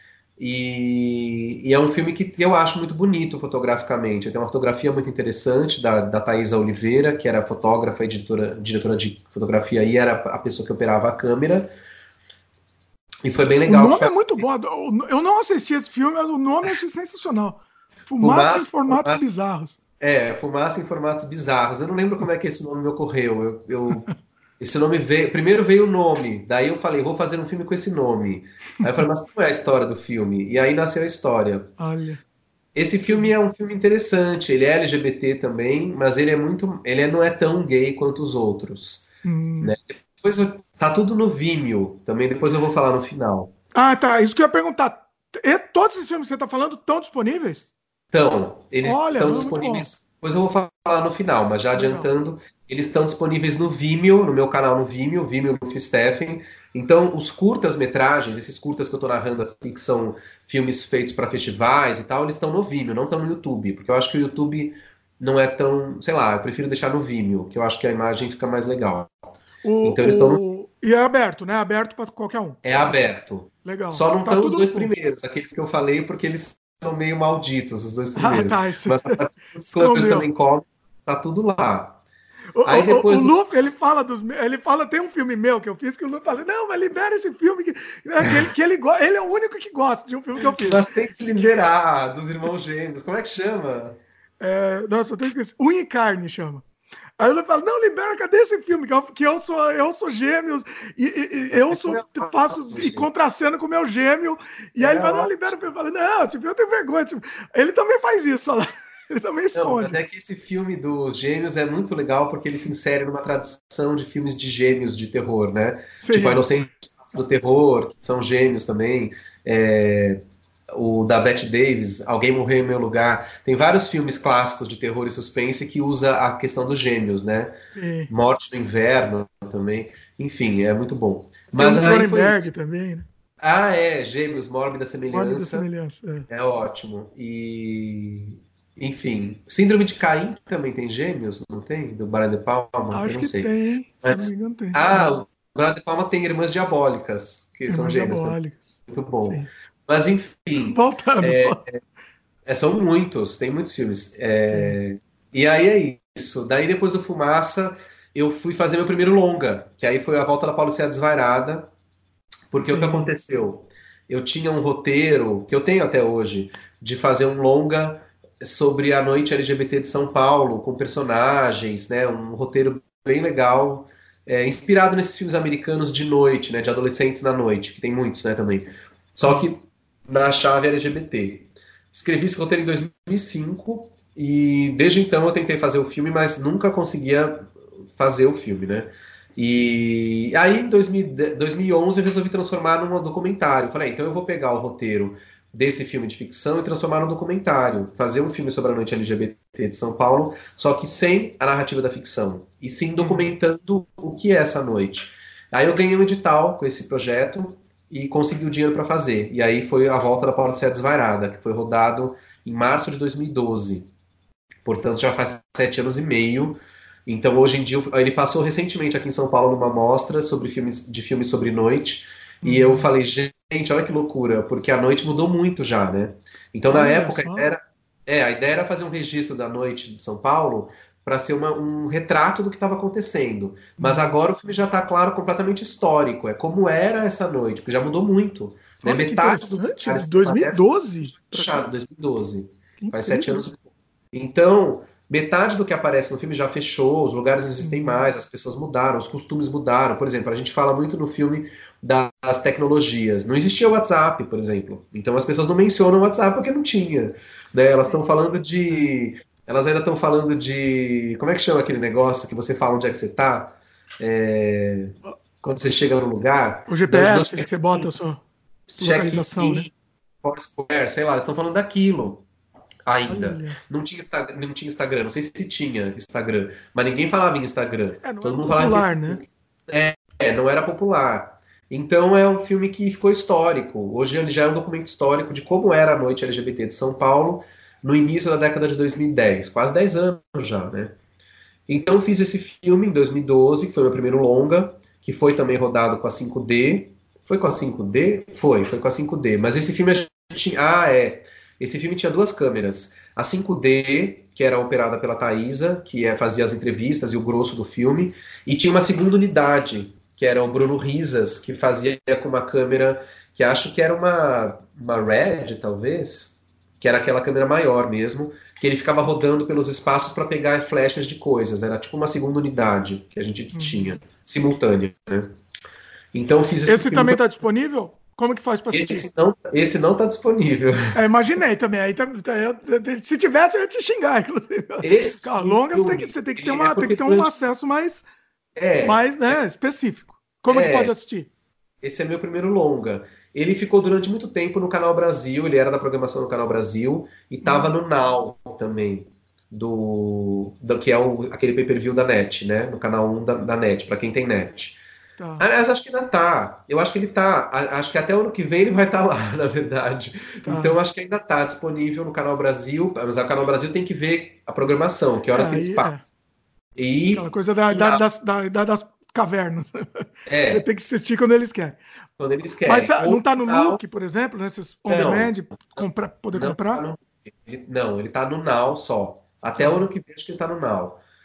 É, então é meu primeiro longa. Então esse por enquanto tá assim. Vamos ver. Tá. Quando acabar essa história do Now, do Canal Brasil, não sei se o filme continua lá ou se vai para outro lugar, mas Aí, por enquanto ele tá lá. Então esse filme não tá disponível, a não ser que eu sei que tem por aí pirateado no, no... já vi que tem pirateado, mas imagino. Sei Qual lá, é o orgulho de piratear esse seu filme?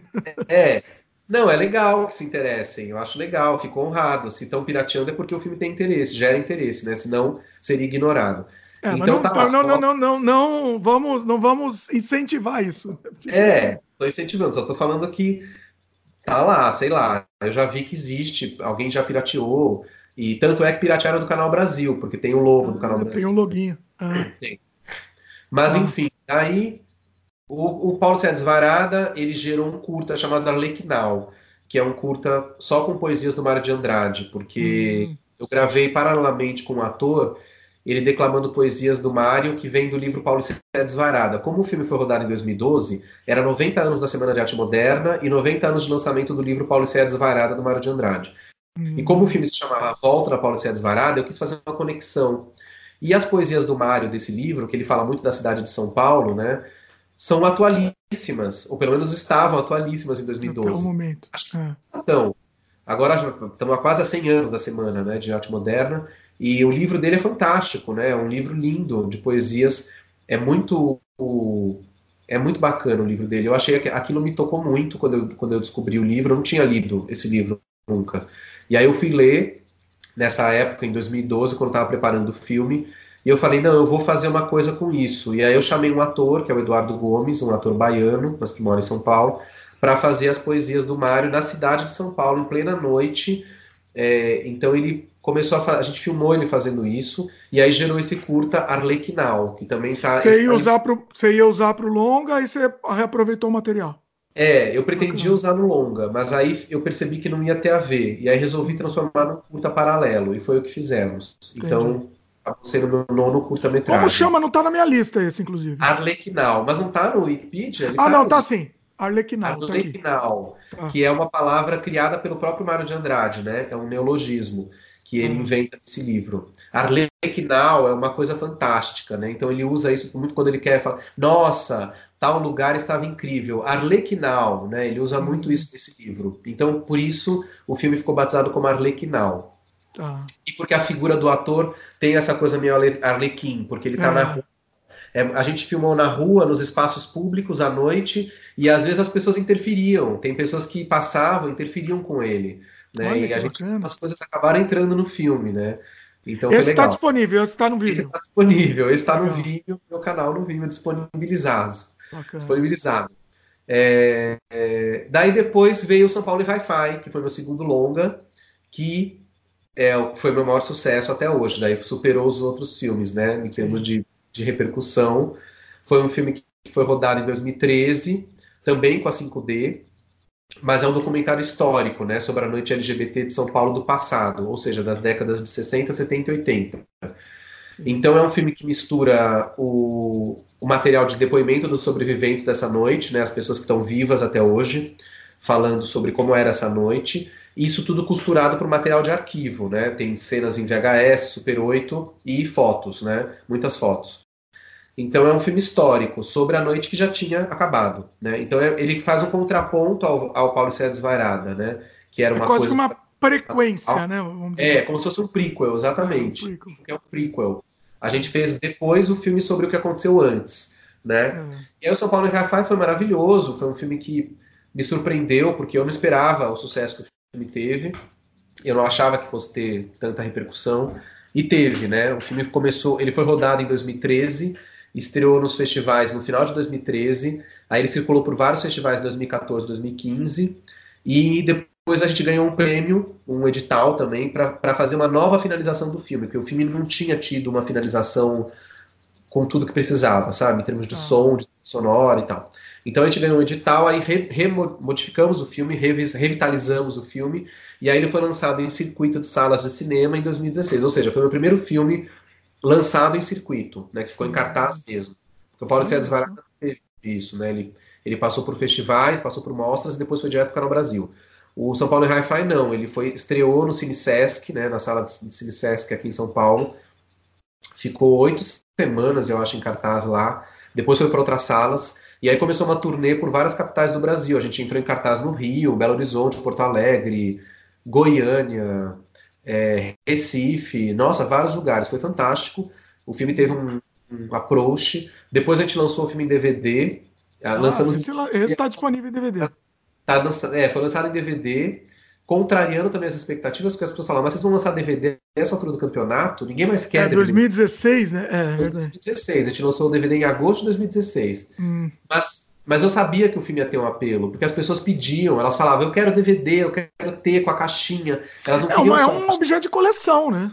É. Elas, exatamente. É, muito rapidamente, o São Paulo Hi-Fi virou passou a ser considerado um cult. E as pessoas queriam colecionar esse filme. Então elas querem a capinha com os extras, elas querem ter o DVD. Então a gente lançou o DVD e até hoje o DVD vende. É um, um fenômeno. Ele está assim. disponível. Tá. tá Se quiser comprar hoje, dá para comprar. Dá para comprar. Onde, onde que, como ele, é que faz? É um site é específico é, ou tá. Não, ele é vendido exclusivamente pela Blux Livraria. Blux, como que chama? Peraí que para eu colocar no post aqui.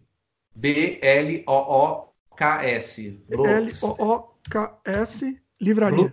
livraria. Essa livraria tem, ela tem lojas físicas em São Paulo, que está no Shopping Frecaneca. No Rio de Janeiro tem uma, uma loja de rua em Botafogo e uma no, em Niterói, no cinema Reserva Cultural, dentro do Reserva Cultural. Ah, e aqui tá. em São Paulo também, no Reserva Cultural, tem uma, daqui tem uma unidade também da Blux que eles também vendem.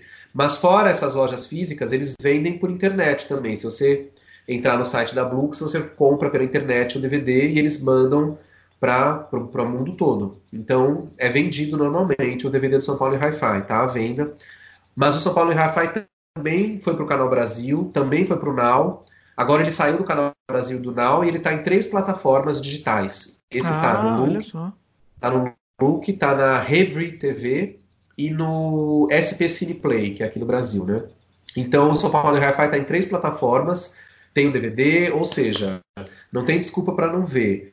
É, então esse filme também, obviamente, não está liberado nas minhas redes, porque ele está nesses lugares, né?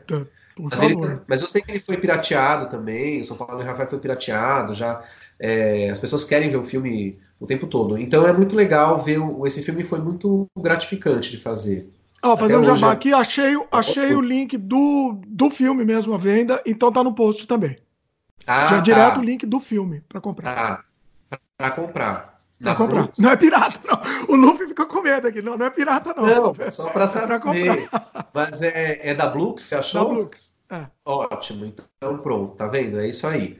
Então, São Paulo e Hi-Fi foi muito bom para mim. Foi meu, meu, é o meu segundo longa, mas foi um filme que me, me, me deu uma amplitude de eu ir para muitos festivais, participar de muitos debates, de mostras. E, e com isso eu me senti preparado para fazer meu terceiro longa, e que é meu primeiro de ficção, que é o Nós Somos Amanhã, que está aí, que já foi filmado e agora a gente precisa de recursos para finalizar. Mas antes de falar dele, faltou falar de um curta que é o Baile de Formatura, que é meu décimo curta-metragem que foi feito em 2016, na época que o São Paulo Hi-Fi estava sendo lançado oficialmente, né? O Bar de Formatura foi um curta que eu ganhei um edital para fazer e onde pela primeira vez eu quis misturar documentário com ficção. Então é um curta que mistura essas duas questões. Ele é meio documental, meio ficcional e no final essas duas vertentes se juntam. Essa era a minha proposta.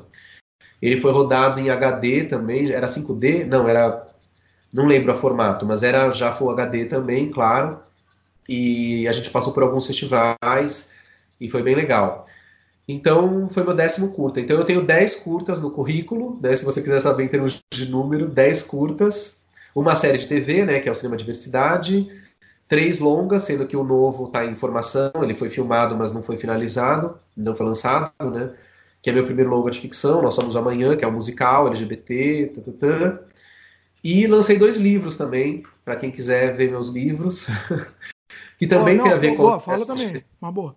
É, o, o, primeiro livro que eu lancei foi o Tragam os Cavalos Dançantes, que foi lançado em 2008, que é um livro-reportagem sobre a Louca, a Casa Noturna A Louca, aqui em São Paulo, que durante muito tempo foi um lugar muito importante também para a noite LGBT.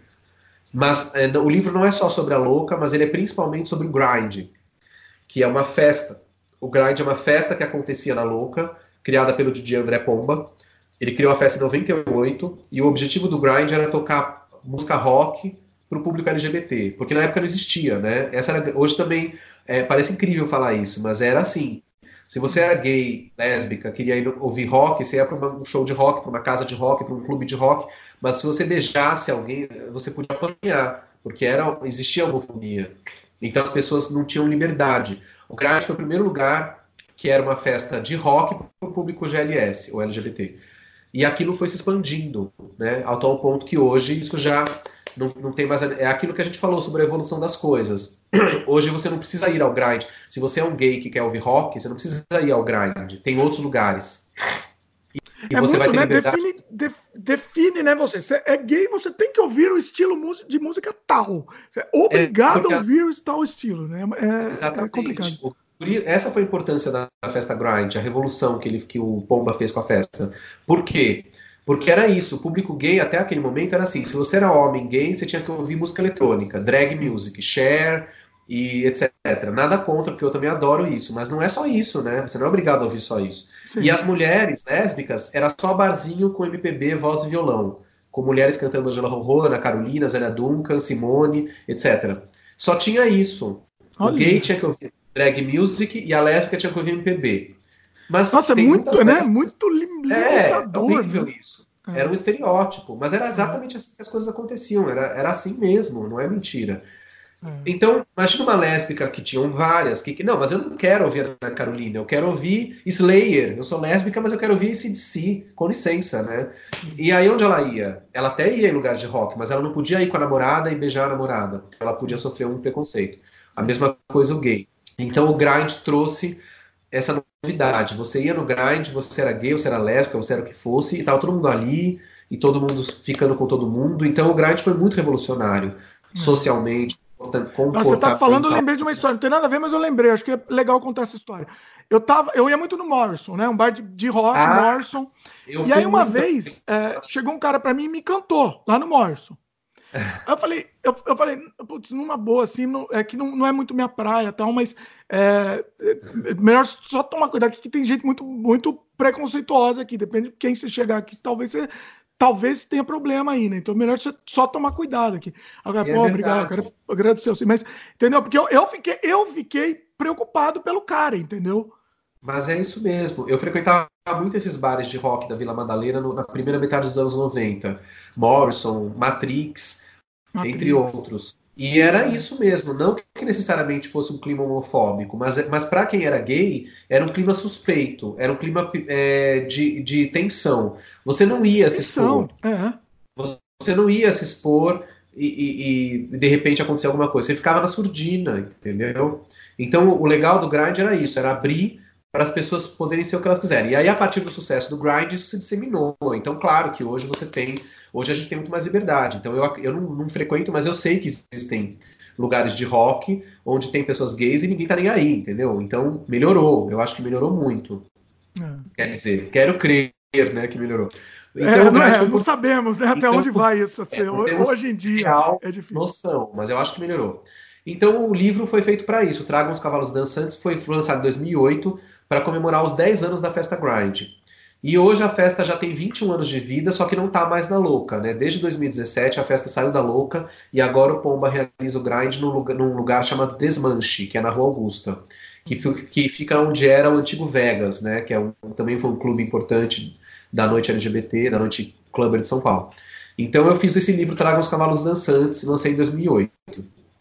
E em 2016 lancei meu segundo livro, que é o, o Cinema que Ousa Dizer Seu Nome, que é um livro de entrevistas com cineastas brasileiros que fazem filmes LGBTs. Quer dizer, na verdade eu fiz o livro, que foi lançado pela editora Giostre, e inclusive pode ser comprado também pela internet, pelo site da Giostre, e acho que também por outros sites, como Submarino, sei lá. O outro Livraria... livro está disponível onde? Então, nas lojas físicas, geralmente nos pontos de venda da, Giostre. o outro também, o Tragam os Cavalos Dançantes também? Não, o Traga os Cavalos Dançantes, ele, ele foi lançado na época é, numa produção independente entre eu e o Pomba. Então ele não tem editora. Então é a, raridade aí, hoje em dia. É, é uma raridade. A gente tá. fez uma tiragem, vendeu tudo Então, agora as pessoas encontram em sebo, estante virtual, existe. É, se você for no estante virtual, você acha. Mas não tem um lugar específico, porque a gente não tem mais os livros, a gente vendeu tudo. A gente fez uma tiragem e vendeu, entendeu? esgotou. Então Ué, agora. É um ótimo sinal, né? Só de uma nova é, tiragem. Todo mundo comprou. Aí o que aconteceu? É, hoje você acha o livro no estante virtual, em sebos, tá lá. Tragam os Cavalos Dançantes no Fistef, no estante virtual tem. Tá. Já o outro livro, o Cinema que ousa dizer seu nome, ele foi lançado pela editora Giostre. Então, ele está disponível pelo site da Giostre e também esses outros sites que você compra livros, Submarino, sei lá, Livraria da Travessa, tem nesses sites assim, e você encomenda o livro. É, o, pra... o link do site da editora tá no post também. Ah, então, então tá aí. E a, a editora Giostre, ela tem pontos de venda onde ela vende os livros da editora em São Paulo, tem vários. Mas aí é só nos pontos da Giostre. Quem estiver em São Paulo quiser comprar, tem que ser nos pontos da Giostre. E é, esse livro deu origem à série, ao Cinema Diversidade, né? Quer dizer, o livro eram 20 pessoas sendo entrevistadas e na série a gente ampliou para 60, porque a série tinha mais espaço, né? Hum. Então o livro, na verdade, deu origem à série, um combina com o outro. Bacana. Então é essa a minha, minha história. Tô aqui, fiz tudo isso e, e tô aqui, né? Sobrevivendo. Tá na luta. Tá? Tô na luta. Então, Vamos dizer, falar um pouco, então, agora, uma coisa mais atual aqui. Vamos falar do longa que você tá já, já filmou e agora está tentando finalizar, né? Fala Nós um pouco dele. Nós somos Nós amanhã. Somos amanhã. É um roteiro que eu escrevi em 2002, ou seja, o roteiro é super antigo já. Desde o começo era para ser um longa-metragem musical de ficção sobre os anos 80, sobre a questão LGBT. Só que na época, em 2002, eu não me sentia preparado para fazer aquele filme, lógico, né? Eu tinha feito até então, acho que dirigido cinco curtas, eu estava muito novo e eu não me sentia capaz, né? Então eu guardei o projeto, falei, bom, depois eu faço. E aí, ao longo dos anos, eu ia mexendo nele, às vezes mexia no roteiro, adaptava, mexia em alguma coisa e ia, ia fazendo, né? Aí, em 2015, eu resolvi transformar em peça de teatro. Adaptei para uma peça de teatro, mas também não montei a peça, só mudei o texto, transformei num texto teatral, mas não fiz a produção. E aí, em 2017, falei: não, tem que ser filme mesmo. Voltei para o cinema, readaptei o roteiro, mandei para um edital e ganhei o prêmio. E aí eu falei: bom, agora eu tenho que fazer o filme. Só que o problema é que o prêmio era muito pouco dinheiro, só dava para filmar o filme. E olhe lá, né? mesmo assim, foi assim: uma filmagem, todo mundo rastejando, assim. É. Só para Porque não tinha. É assim, no, no, no é, topo, assim, no, no, no limite. né? Dava, dava para filmar entre aspas, dava para filmar assim com muito esforço. Ainda eu fiz uma campanha de crowdfunding, daí sim, uma vaquinha virtual, né? Entrei na era das vaquinhas virtuais. Deu certo a campanha? Deu. Não consegui todo o dinheiro que eu queria, mas consegui uma parte. É aquela campanha Ajudou. que não, é, não é aquela campanha tudo ou nada, né? É uma é, campanha que. Não. Não era essa, eu, eu tô com trauma. Eu fiz uma e não, depois que eu fiz daí, eu nunca mais na vida eu quero entrar nisso, porque é, eu então, peguei trauma. Eu Mas pelo menos é trauma. é aquela que o que arrecadar, arrecadou. É. Tá não, eu, se fosse se só tivesse a opção tudo ou nada, eu nem teria feito. Porque eu falei, não, não, não dá. É muito arriscado. É. Então eu fiz aquela opção flexível, que é assim, você pega o que você conseguir. E aí foi isso. A gente pediu uma grana boa, que era um dinheiro para conseguir fazer o filme com conforto, né? Não consegui, eu consegui, é, arrecadei assim 10% do que eu queria. Mas ah. ajudou, né? Já foi alguma é, coisa. É, qualquer coisa ajuda. Aí, né? é. Aí fizemos o filme, foi rodado em julho de 2018, né? Já faz um ano e pouco. Foi todo filmado aqui em São Paulo. É, conseguimos é, ter a participação especial no elenco de três astros convidados, que são a Cláudia Hanna, né? Atriz nacionalmente conhecida, veterana. Sim. O Silvério Pereira, ator cearense, que agora está em alta por causa do Bacurau. Inclusive, Olha. ele tava. É, quando a gente foi filmar, ele tinha acabado de filmar o Bacurau. Acho que eles filmaram o Bacurau em abril, maio, e o nosso filme foi em julho. Ele tinha acabado de filmar. E, mas quando eu convidei ele, eu nem sabia que ele ia fazer Bacurau. Eu já conhecia o Silvério, né, de outros, outros tempos, em Fortaleza, e aí eu convidei ele para o filme. Então tem a Cláudia Hanna, tem o Silvério, e tem o Rico da Laçã, que é um rapper, né, é considerado o primeiro rapper assumidamente gay do Brasil. O Rico é super militante nessa questão. E aí ele, eles, eles são os três astros convidados, eles fazem participações especiais no filme. É, e tem o elenco principal, que são atores jovens de teatro, atores de São Paulo, novos, é, que a maioria deles tinha pouca experiência com cinema. E aí são os atores que formam o núcleo central do filme. Então a gente filmou e foi um barato. Ele é meio teatral mesmo, né? Propositalmente, é, é meio teatral. É, porque é um, é um filme que brinca com essa linguagem do teatro no cinema, do cinema no teatro. Então, as pessoas comparam com Dogville, porque tem essa coisa de ser filmado num palco. É, pode ser que tenha um parentesco, embora eu não queira me comparar ao Lars von Trier, né, do Dogville, e nem acho que é parecido tanto, porque no caso do Dogville, é um filme todo é, milimetricamente teatralizado, né? Você vê as pessoas indo de um espaço para o outro, é uma peça filmada mesmo, quase, né? É, no nosso caso, eu, eu, quis fazer diferente. Então, as, as internas do filme são em teatro e as externas são em locações. Então, o filme mescla a locação com um cenário teatral. E mesmo quando está no teatro, você não tem essa coisa do cenário teatral montado o tempo inteiro, onde você vai de um lugar para o outro. São takes cortados, né? Então você tem a gente filmava os ambientes. Então, aqui é a casa do fulano, filmava lá. Aqui é não sei o quê. Desmontava o cenário. Então, é um ah, mas você fez com o cenário mesmo, né? Com, com cenário. Não, Porque é... o Dogville nem cenário tinha, né? Não, nesse caso a gente também não tem. É tipo Dogville, é, não tem, é o fundo preto. Fundo preto. Tem, assim, os adereços, uma mesa, eventualmente uma coisa ou outra, mas não tem um cenário construído, Entendi. como se fosse num estúdio de televisão. Não, isso não. Ah. Um é um teatro, é assumidamente um palco teatral, é uma caixa preta. Né? Ah. Mas o que eu quis dizer é que a gente montava o espaço, depois desmontava. Então não tem essa coisa de teatro de estou na casa do fulano, agora eu ando aqui, cheguei na cozinha do fulano. Não. a linearidade, a fluência é, linear. Não, você fez exatamente. como um filme, mas num cenário teatral, é isso? É fragmentado. A montagem é cinematográfica, ela não é teatralizada. Entendi. Então eu não ando daqui, ah, eu tô na sala de aula, aí agora eu tô no recreio. Não, é a sala de aula é só ali. Se eu vou pro recreio, cortou, entendeu? Já tô em outro, outro lugar. Ambiente. Então, oh, legal, isso é legal. Você é, tem uma identidade própria, né? Tem uma identidade própria. Tem esse hibridismo do teatro e do cinema, mas ao mesmo tempo é cinema, né? E, e e aí foi isso, né? Tem essa linguagem, essa coisa teatral também, é, ela é inspirada porque o filme tem muito a ver com um texto teatral chamado A Aurora da Minha Vida, que é um texto do Naum, do Naum Alves de Souza, um grande autor, cenógrafo, figurinista, um cara que foi muito importante na cultura nacional, que morreu em acho que em 2015. E esse texto dele, A Aurora da Minha Vida, é um dos mais conhecidos textos que ele escreveu. Que foi, é, foi, a peça foi lançada em 81 né, a primeira montagem. Até hoje é um texto muito montado por aí. Eu mesmo já fiz essa peça como ator há 20 anos atrás. E gosto muito desse texto, que é um texto que fala disso, do ambiente escolar, e dentro de uma chave muito crítica, né? De como o ambiente escolar pode ser opressivo, como pode ser opressor, né? E, e então o filme tem muito a ver com a hora da minha vida, então também tá, traz esse resgate teatral por causa disso. Mas não é uma adaptação da peça, claro, porque é só uma inspiração, né? É, e é isso, fizemos. Agora a gente está em busca de recursos, porque precisa ser finalizado. É um filme que precisa de um certo. A gente precisa de um certo patrocínio, de um certo apoio para conseguir finalizar o filme devidamente, né? Senão ele vai, não pode ficar uma finalização de qualquer jeito. E é um musical, então precisa de grana, porque tem toda a questão da trilha sonora, tem que ter uma finalização à altura, né? a trilha você ainda tem que produzir também. Ainda tem que ser produzida. A trilha vai ser produzida. É, tem muita coisa para ser feita no filme ainda. Por isso que não dá para a gente terminar, finalizar de qualquer jeito e lançar. Ela precisa, precisa de, um, de um recurso de pós-produção e a gente está em busca disso agora. E você está então, tá tentando como? Porque tá difícil, né? Agora tá, tá, tá complicado a coisa.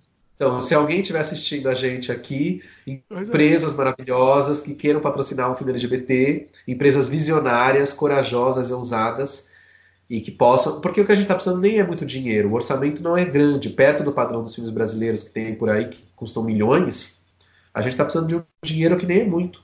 Né, para os padrões. Né? Para a gente é muito que a gente não tem. Você quer, mas... você quer entrar nesse detalhe ou não? Melhor não. Não, quem quiser saber mais sobre o filme e procurar a produção, pode entrar em contato comigo ou com as próprias, próprias páginas do filme, tanto no Facebook como no Instagram, nós somos o Amanhã, e, ou em contato direto comigo, de preferência, Luffy Steffen também no Facebook e no Instagram. E que aí a gente conversa mais, mas de qualquer forma é, um, é, um, é isso, a gente está em busca desses recursos para finalizar o filme e então lançar ele para o mundo, né? Essa é a ideia. Os contatos do Luffy tão no, tão, também estão no post, tá? Então quem, quem se interessar, entre em contato com ele na seção dos links do post. Bacana. É, esse tema, inclusive o tema do filme, eu, eu, eu tinha interesse até em produzir, fazer um, um programa, um podcast específico sobre esse tema, inclusive. Porque ah, eu, é? eu, eu, queria trabalhar mais essa, essa conversa, queria conhecer mais, entender isso. A questão de saindo do armário e a, a infância sendo gay durante a infância, porque é, um, é uma coisa que eu acho que, que, que é pesada, né? Uma coisa assim, que. que é. Que, eu acho né? que, que, que tem uma carga eu acho que é uma coisa que pode ser pesada, e acho que muitas vezes é, tanto que até hoje a gente vê aí as notícias de pessoas que se matam ainda na fase infantil, ou na pré-adolescência, ou na adolescência, por conta do bullying, né? Então o filme fala sobre o bullying, exatamente. O filme é uma denúncia contra o bullying, embora na minha época de criança a gente nem usava essa palavra, né? Não tinha, a gente não usava. Sim, é uma palavra é. estrangeira e ela está em uso recentemente no Brasil, né? Até outro dia a gente não falava bullying, a gente falava, ah, eu sofri perseguição, me zoaram. Tá enchendo meu saco, é. Enchendo meu saco. Mas agora é. a gente fala bullying todo mundo já sabe o que é. Então eu fui uma criança que sofreu bullying, sim, do, do início ao fim, de ponta a ponta da infância. Mas eu, para mim, hoje, não, eu não vejo como pesado, mas é porque eu sou um privilegiado. Então, para mim, eu consegui. É, trans... Eu fui uma criança feliz, apesar de, de, de sofrer muito também com o bullying. Era uma coisa que me machucava, mas ao mesmo tempo eu era feliz, eu conseguia. Justamente através da arte, das minhas criações que vêm desde a infância, eu já me conectava com esse mundo de criação, onde eu me salvava disso. E hoje eu estou fazendo esse filme, ressignificando tudo isso, exorcizando também, mas muita gente não tem a mesma sorte que eu tive. Então, para muitas pessoas, é uma coisa muito pesada, que fica um trauma enorme para o resto da vida. É muito difícil de tirar essas marcas, porque quando você é criança, você ainda não tem os recursos para se defender. Quando você é adulto, você já tem uma couraça, né? Então Sim. você.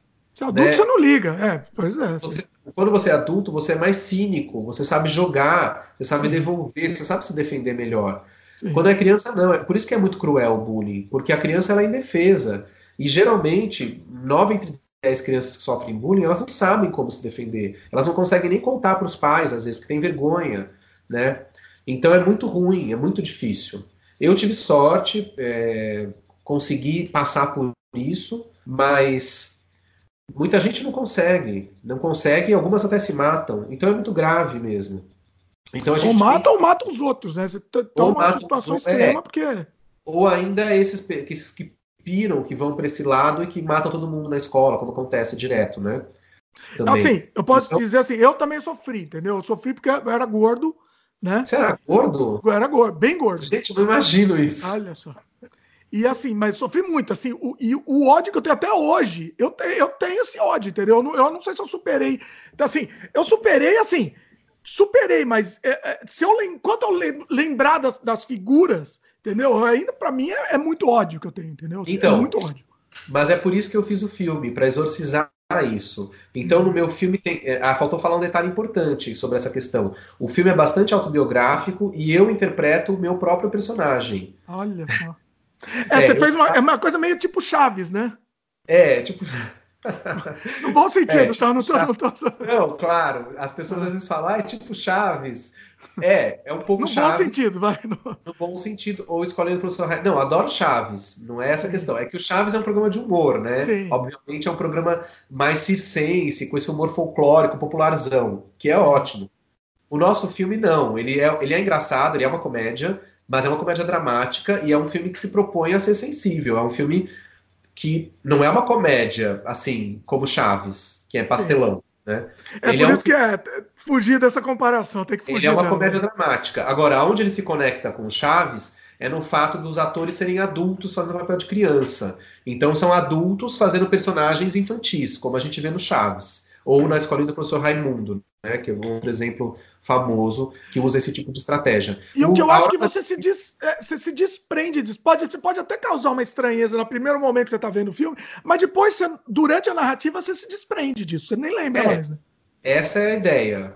Porque espero que as pessoas consigam fazer essa transição. Porque a gente vive no cinema brasileiro, no mundial, mas principalmente no brasileiro, existe muito uma preguiça mental, às vezes, e as pessoas querem a realidade, querem filmes realistas, a vida como ela é. Então Sim. o cinema brasileiro tem muita tradição de ser quase documental. Né? Você vê os filmes, a gente tem pouca tradição no cinema brasileiro de filmes fantasiosos, filmes fantásticos, que buscam universos novos, que criam coisas exóticas. No Brasil tem muito pouco disso. Tem, tem, sempre teve, mas tem pouco. Né? O que mais tem é o cinema realista. Ah, vou fazer filme de favela. Então, como é a favela? É assim. E como é a, o PM? É assim, é assado, a arma é essa. Ou então, ah, é um filme sobre a classe média. Como que é a empregada? Como que é a geladeira? Aí é a vida como ela é. Pouca Sim. gente resolve fazer uma coisa esteticamente ousada. Fala, não, vou fazer um filme todo vermelho. Por quê? Porque eu quero falar do sangue. Entendeu? Tudo é muito realista. A gente vive isso no cinema brasileiro, né? O cinema brasileiro é realista. Então, o meu filme não é realista. Por quê? A gente é um filme de fantasia, é um filme fantástico, é um filme que está numa chave onírica, como se fosse um sonho. E aí entram esses componentes, o próprio componente teatral que a gente comentou e o componente do elenco, de serem atores adultos fazendo crianças. Sim. Então, é, as pessoas têm que embarcar nessa viagem, quem for assistir o filme, ou embarca ou não embarca. Ou embarca, é, exatamente.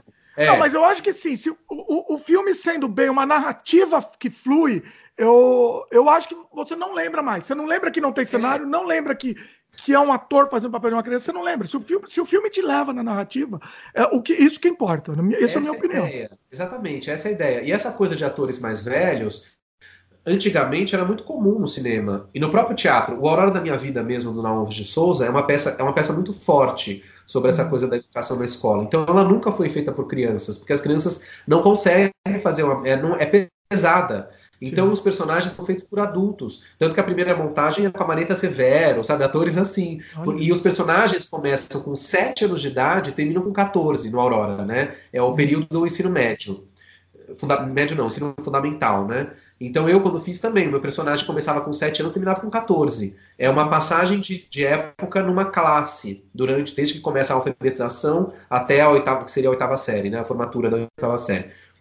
É, então a Aurora da Minha Vida sempre foi feito por atores adultos, porque é um texto corrosivo, ácido. Você não pode fazer essa peça com crianças. Elas não vão conseguir fazer. Não é uma peça para atores mirins interpretarem.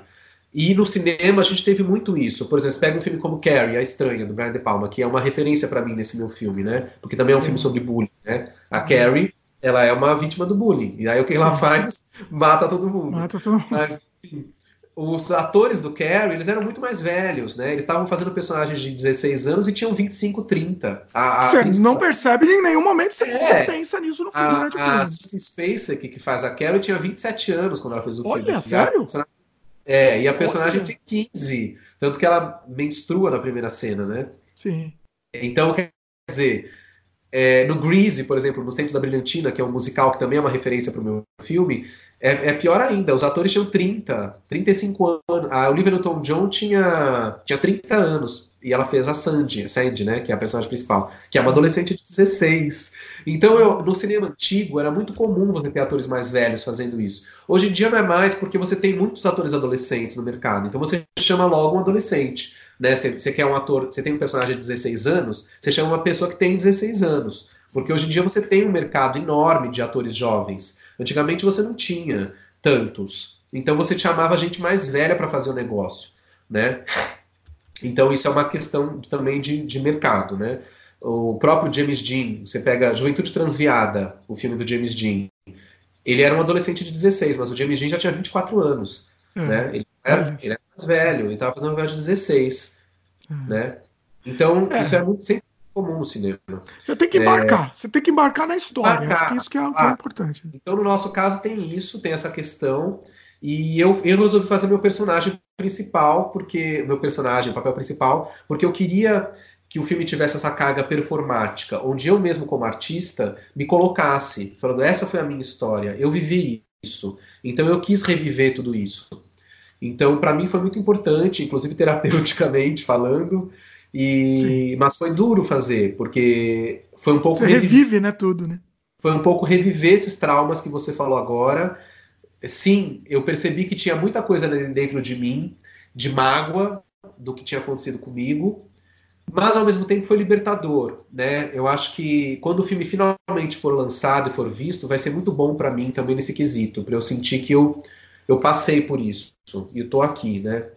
Agora, você vai gostar do filme, porque tem um personagem gordinho também. Olha que sofre.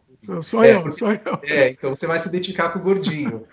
Porque... Eu, eu gostaria. Você, você ficou falando desse exorcizar, eu até talvez pensei, até, de repente eu faço alguma coisa. Mas não, talvez não seja tão bem humorado quanto, quanto o seu filme. Eu acho que é. eu, vou, eu vou. Entendeu? Meu, meu exorcismo ser, acho que vai ser mais pesado. Vai ser uma coisa mais scary mesmo, né? Vai, vai ser, vai ser, vai ser tipo scary. É, então, o, o, o filme, eu queria falar não só da minha história, mas também colocar outras crianças que sofriam bullying por outros motivos que não eram só o motivo LGBT. Então, por isso tem o personagem do menino gordinho, que é um nerd, além de gordinho, ele é nerd. Então ele é, é zoado. Só, só eu, aqui, aqui.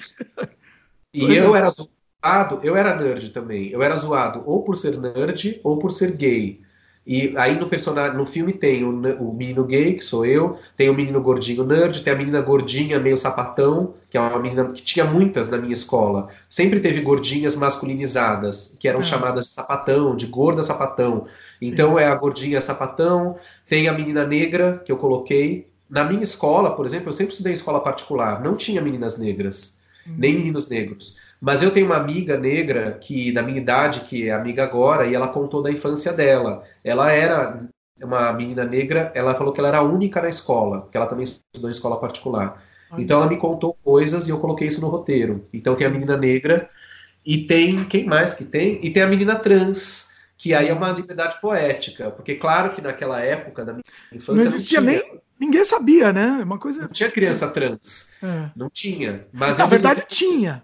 Tinha, mas. Tinha, tinha mas não existia. Tinha, era, não... era gay, né? Era gay. trans era, era gay, só, basicamente. Né? Exatamente. A criança trans, vamos supor, um menino que era muito afeminado, era chamado de gay pronto. Gay. Talvez é. esse menino fosse uma menina trans, só que não desabrochou naquele momento, porque era impossível. Agora, no meu filme, eu resolvi fazer a liberdade poética. É aí que eu falo que é um filme, eu posso o que eu quiser, é a minha realidade. Então eu coloquei essa personagem que é a menina trans, que vai para a escola vestida de menina e sofre, obviamente, um preconceito. E até os professores orientadores não sabem como lidar com aquela personagem, porque ela fala que é menina, mas o nome dela tá de homem aqui no papel, né? Então é. Se passa é um... nos anos 80? Assim, como é passa é? nos anos 80. Ah, mas ao mesmo tempo que se passa nos anos 80, porque foi a minha infância, foi nos 80, ao mesmo tempo, ele é meio atemporal. Ele tem uma, um, uma pincelada de 80 na estética, mas uhum. ele, na verdade, pode ser qualquer época. A gente não coloca o ano. Foi no ano tal, entendeu? Não é um filme de época rígido nesse sentido. É. Ele é estilizado. Entendeu? Isso então, é legal, isso é legal. E tomar liberdade também para para pôr é, o que precisar na narrativa. Né? Não é o que é. quiser, exatamente. Então tem a menina trans que chega para causar tumulto também nessa escola, porque aí as pessoas não sabem como lidar com essa personagem. E, hum eu quis apontar esses caminhos, porque hoje a gente tem já, felizmente, a gente tem algumas escolas, professores orientadores educacionais que já querem estimular a criança trans. Então, se a criança chega e fala, não, meu nome é tal, eu não sou menino, eu sou menina, eles estão apoiando. E a mesma coisa o contrário, né? A pessoa que chega e fala, não, meu nome não é Miguel, é Maria. Então, existe toda uma corrente no Brasil hoje, inclusive, de psicólogos apoiando isso. Mas, ao mesmo tempo, a gente também tem agora uma. Temos, temos, né? Monstruosa contra isso, né? Que é o negócio uhum. do.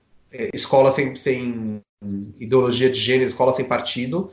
Não, e que, é, isso, é, é, é, isso é demoníaco. Não, isso é demoníaco. palavra, demoníaco. O pior é que eles falam que o demoníaco é o, é contrário, o, que, né? é o contrário, né? Enfim, é muito cruel. Por conta disso, eu tenho até medo, não sei como é que meu filme vai ser recebido. E e o que, que, vai acontecer. Mas o filme é isso, é um cavalo de Troia mesmo. Você quer saber? Talvez seja interessante. Acho que vai, vai gerar. Você pode se, se espera que vai gerar, vai, vai gerar protesto. E isso daí talvez seja bom. Né? Talvez seja Eu só bom. espero porque, que assim, ninguém me mate. É aquilo, fala mal, mas fala de mim. É. Enfim, é, é, o então mesmo é protesto lá do, do, dos quadrinhos, do, dos quadrinhos lá da Marvel, que, que né? Exato. Acabou, acabou sendo, sendo ao contrário, né? Exatamente. Inclusive, no dia que aconteceu esse problema todo nos quadrinhos, eu fiquei muito sensibilizado com tudo que aconteceu. Fiquei muito feliz de ver que a justiça derrubou o veto. Foi, foi fantástico aquilo. Sim. E aí eu fiquei emocionado e coloquei na, nas redes do meu filme, tanto no Insta como no Facebook do Nós Somos Amanhã, uma foto de um beijo que a gente tem no filme, que é um beijo gay também, que tem a cena ah, do nosso ah, filme. Legal. Né? Eu nunca tinha publicado essa foto do beijo porque eu achava que era spoiler do filme. Mas como ah. o filme vai demorar para sair mesmo, e aquele dia era um dia tão importante sobre essa questão do beijo, então eu divulguei a foto do beijo gay do nosso filme nas redes do filme em homenagem ao que tinha acontecido com o negócio da HQ. Então, o filme tem, então ela já aviso também que o nosso filme tem um beijo gay então, se preparem. Usa essa imagem, usa, usa no pôster do filme. Assim, não, mas aí, não, mas aí não dá. Não, spoiler não, spoiler não. Ser, não, aí pode ser um tiro no pé. Eu acho que é mais interessante essa coisa cavalo de Troia. É, o, o, beijo está dentro do filme. Quem assistiu o filme vai ver o beijo. Se não quiser, na hora tampa o olho. Mas assim. Não, é, é eu não posso, não posso, eu não posso ver nada. Não, beijo gay, aí agora. A pessoa devia andar tá... com aquele negócio de cavalo aqui, né? Sabe? Sabe aquele negócio? O cavalo põe aqui do lado, assim, tá? Não, olha, olha eu, eu, vou te falar. Assim, eu queria que o meu assim, filme fosse visto, meu filme fosse visto por, pelos conservadores, pelos, pelos homofóbicos, mas aí o único jeito deles verem o filme é, é fazer igual a Laranja Mecânica, né? Amarrar eles e fazer aquele esquema que o cara fica vendo tudo para conseguir ver o filme inteiro, porque eles não querem ver. Eles vão sair correndo. É isso que eu acho mais covarde nesse, nessas pessoas. Elas não querem nem ver elas não aceitam nem ver. Não, não coisa. pode, pô. Como pra que vai ver? Você, elas não aceitam nem que elas possam refletir sobre aquilo. Isso eu acho muito triste na humanidade, em algumas pessoas. Você não se colocar nem a possibilidade de falar, não, deixa eu ouvir o que eles têm para me dizer. Quem sabe eles têm, têm razão em alguns pontos. Eu digo assim, eles poderiam pensar isso, né? Não a gente. Não, não tem, não tem essa abertura, não. Eles teriam que ter abertura de falar, não, peraí, eu sou evangélico, eu sou sei lá o quê, mas os gays, vamos ouvir o que eles estão falando? Será que esses gays são tão ruins assim? Né? Não, eles não abrem, eles não querem. Então, assim, é isso que é assustador. É muita lavagem cerebral, né? Você cresce, é. cresce com lavagem cerebral diária, assim. O negócio é, é, é, é muito complicado isso, é muito complicado. É, é, eu acho que o que está por trás disso é uma outra coisa muito triste da humanidade, que eu acho que é a grande tragédia do ser humano. Aí falando já em termos patafísicos, metafísicos, né? É... Eu acho que a humanidade vive um grande, uma grande tragédia do ser humano é você nascer, se perceber, perceber que você está num mundo e que você está aqui e você vai morrer. Eu acho que tudo isso é duro demais. E aí tem muita gente, infelizmente, 90% acho do planeta Terra, que abre mão de ter um poder sobre a sua própria vida e falar, eu não sei lidar com isso, eu não sei lidar com o fato que eu estou no mundo e tenho que fazer alguma coisa e eu não sei para onde eu vou, então vem alguém e me leva, eu vou ser massa de manobra. Aí é que está o problema. É. é isso que acontece com as religiões. Elas pegam essas pessoas, porque elas, essas pessoas não, elas estão com medo de ter poder sobre a sua própria vida. Então elas dão o poder para alguém, para um Deus, para um pastor, para sei lá eu quem. E aí ela fala, me leva, fala o que eu tenho que fazer que eu faço. Que você aí eles falam e elas fazem. Entendeu? Isso é muito trágico, porque as pessoas Sim. abrem mão do poder da própria vida para fazer o alguém manda elas fazerem. E elas vivem essa vida sem sentido, onde elas são vaquinhas de presépio do início ao fim até morrerem, passam pela vida sem terem vivido, foram comandadas por alguém. Isso é muito é. triste. Então é isso que eu nunca quis na minha vida. É por isso que eu estou aqui fazendo cinema LGBT, porque eu quero ter poder. Eu falo, poder não o poder que eles têm, eu quero ter poder sobre mim. O poder é meu, eu faço o que eu quero, o que eu acredito. Eu estou no mundo e eu quero fazer isso. Eu, é nesse sentido que eu falei, eu quero ter poder assim. Sobre e, não minha... ligar, e não ligar para o julgamento dos outros, né? minha trajetória. Dane-se, dane-se o julgamento. Eu estou no mundo, eu vou morrer, enquanto eu não morro, o que, que eu vou fazer? Entendeu? É esse poder que eu tô falando que eu quero ter, que eu tenho, né? Que eu acredito Sim. que eu tenho. E você, e é, mas é duro você tomar esse poder para você mesmo, porque o mais fácil é isso, é você falar, me faz, fala o que eu tenho que fazer, e aí você faz o que alguém tá mandando, porque aí você não tem que pensar, você não é. se responsabiliza por você mesmo, porque alguém está dando as coordenadas. Então, eu acho que eu é pessoalmente eu, acho, eu acharia que eu não entendo por quê, porque eu acho que é mais difícil você ficar seguindo cegamente qualquer imbecil. Então, eu, eu não entendo, gente, não entendo como, é, parece, como é fácil, gente... mas realmente eles acham mais fácil, mas eu não entendo como. Eles acham é mais muito mais difícil fazer isso. Porque parece, porque parece mais fácil e mais cômodo. E talvez para essas pessoas seja mesmo, porque como elas se entregam logo, elas param de raciocinar sobre isso. Elas não refletem, exatamente. É zumbi, né? É só um zumbi, basicamente. Se elas pararem para refletir, elas estão perdidas. Aí elas enlouquecem mesmo. Ou elas conseguem se regenerar e, e, e, ter essa, essa, esse crescimento de falar, deixa eu tomar o poder sobre a minha vida, não é você mais que vai falar. Isso acontece às vezes. Quantas pessoas que a gente vê, que, muitos gays, inclusive, que vêm com essas histórias. Ah, eu era da igreja, eu era comandado, até que eu me rebelei e hoje eu sei o que eu quero, não sei o que, não sei o que lá. Então, acontece, acontece. Né? E não é só igreja, né? é, são governos também. Às vezes você nem é religioso, mas você é comandado por um governo. Você é, é uma religião de... também, no fim das contas é a mesma coisa. É uma religião também, exatamente, é. que é o que aconteceu. O nazismo foi isso. Sim. Por que conseguiram fazer aquilo? Porque virou uma religião. Aquilo virou uma religião. E as pessoas foram atrás. Então, eu acho que esse é, que é o problema. Muitas, muitas pessoas da, da, da, da, humanidade, elas não querem, elas não aguentam a barra de perceberem que elas têm que fazer alguma coisa. Então elas entregam para alguém esse poder. Então a história da humanidade foi marcada por isso. Por pessoas que tomaram o poder, pessoas que se deixaram levar, por pessoas que foram contra. Né? Por que, que a gente está aqui hoje? Porque pessoas foram contra o padrão, senão a gente já tinha morrido há muito tempo. Né? O problema que a gente está vendo hoje no planeta Terra, que é o grande medo da humanidade acabar, é que muita gente está se entregando para essas pessoas que querem acabar com, com, com a Terra. Então é capaz de, deles conseguirem, porque está ficando menos gente indo contra. A maioria Exato. Tá e, e, e, quem vai contra tem medo. Né? Eu, eu, por muito tempo, eu fiquei muito na dúvida. Será que eu vou bater de frente ou vou ficar quieto? E a maioria das as pessoas que, que, que tem um, um, discernimento, ela fica com medo de se posicionar. Mas não, tem que se posicionar, né? Você tem que se é, posicionar. O medo de se posicionar e justamente se estrepar também, entrar na linha de tiro, falar, ai, se eu me expor vai ser pior, aí vão me matar. É melhor eu ficar quieto aqui. Então, é muito duro. Sim. E hoje, a questão ecológica, que é que está muito assustadora, é o grande problema, porque eles estão destruindo a Terra. Daqui a pouco a gente acaba mesmo. Talvez a gente não veja isso, mas daqui a 100 anos, 200, é eu não sei se vai existir.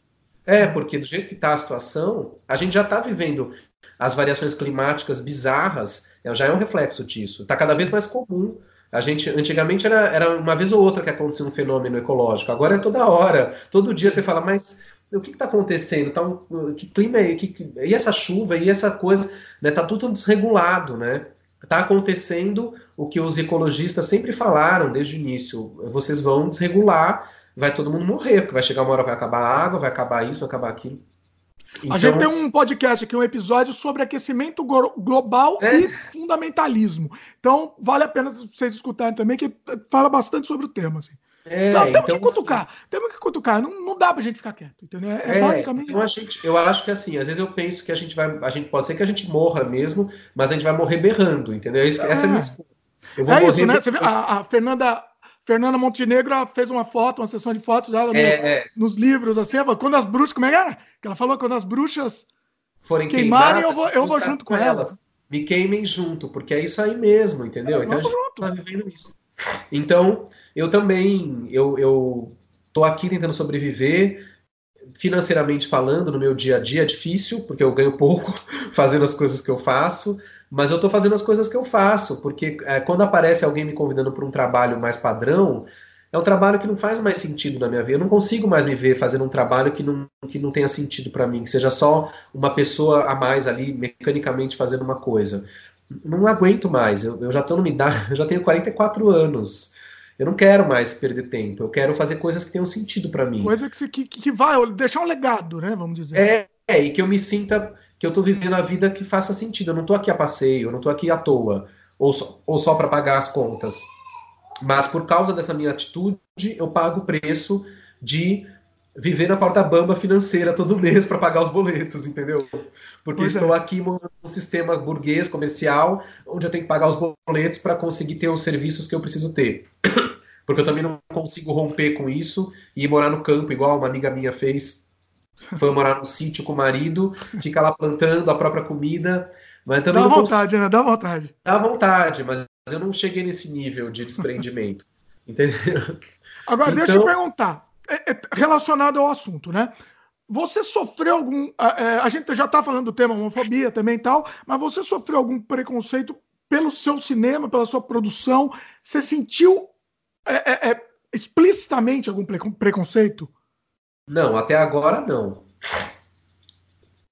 Que mesmo, me lembro, mesmo agora em tempos tempos neandertais que, que vivemos? Não, até agora não aconteceu nada. Surpreendentemente, nunca aconteceu nada de falarem alguma coisa. Não, não. Eu nunca. sempre fui bem recebido. Meus filmes tiveram alguns mais, outros menos sucesso, mas isso não, não dependia da temática. É. E sim do filme mesmo. Né? Tem filme que faz, que acontece, tem filme que não acontece, isso é normal.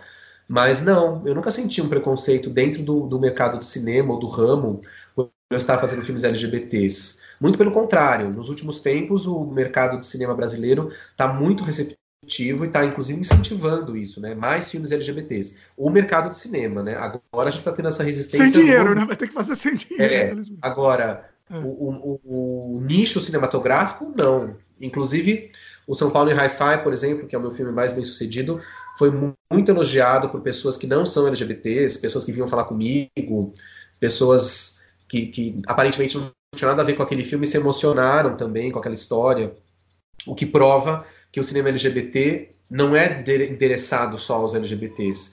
Ele pode emocionar, cativar e conquistar qualquer pessoa. Né? É essa a ideia, entendeu? Você não tem que ser LGBT para gostar de um filme LGBT, entendeu? Então é isso.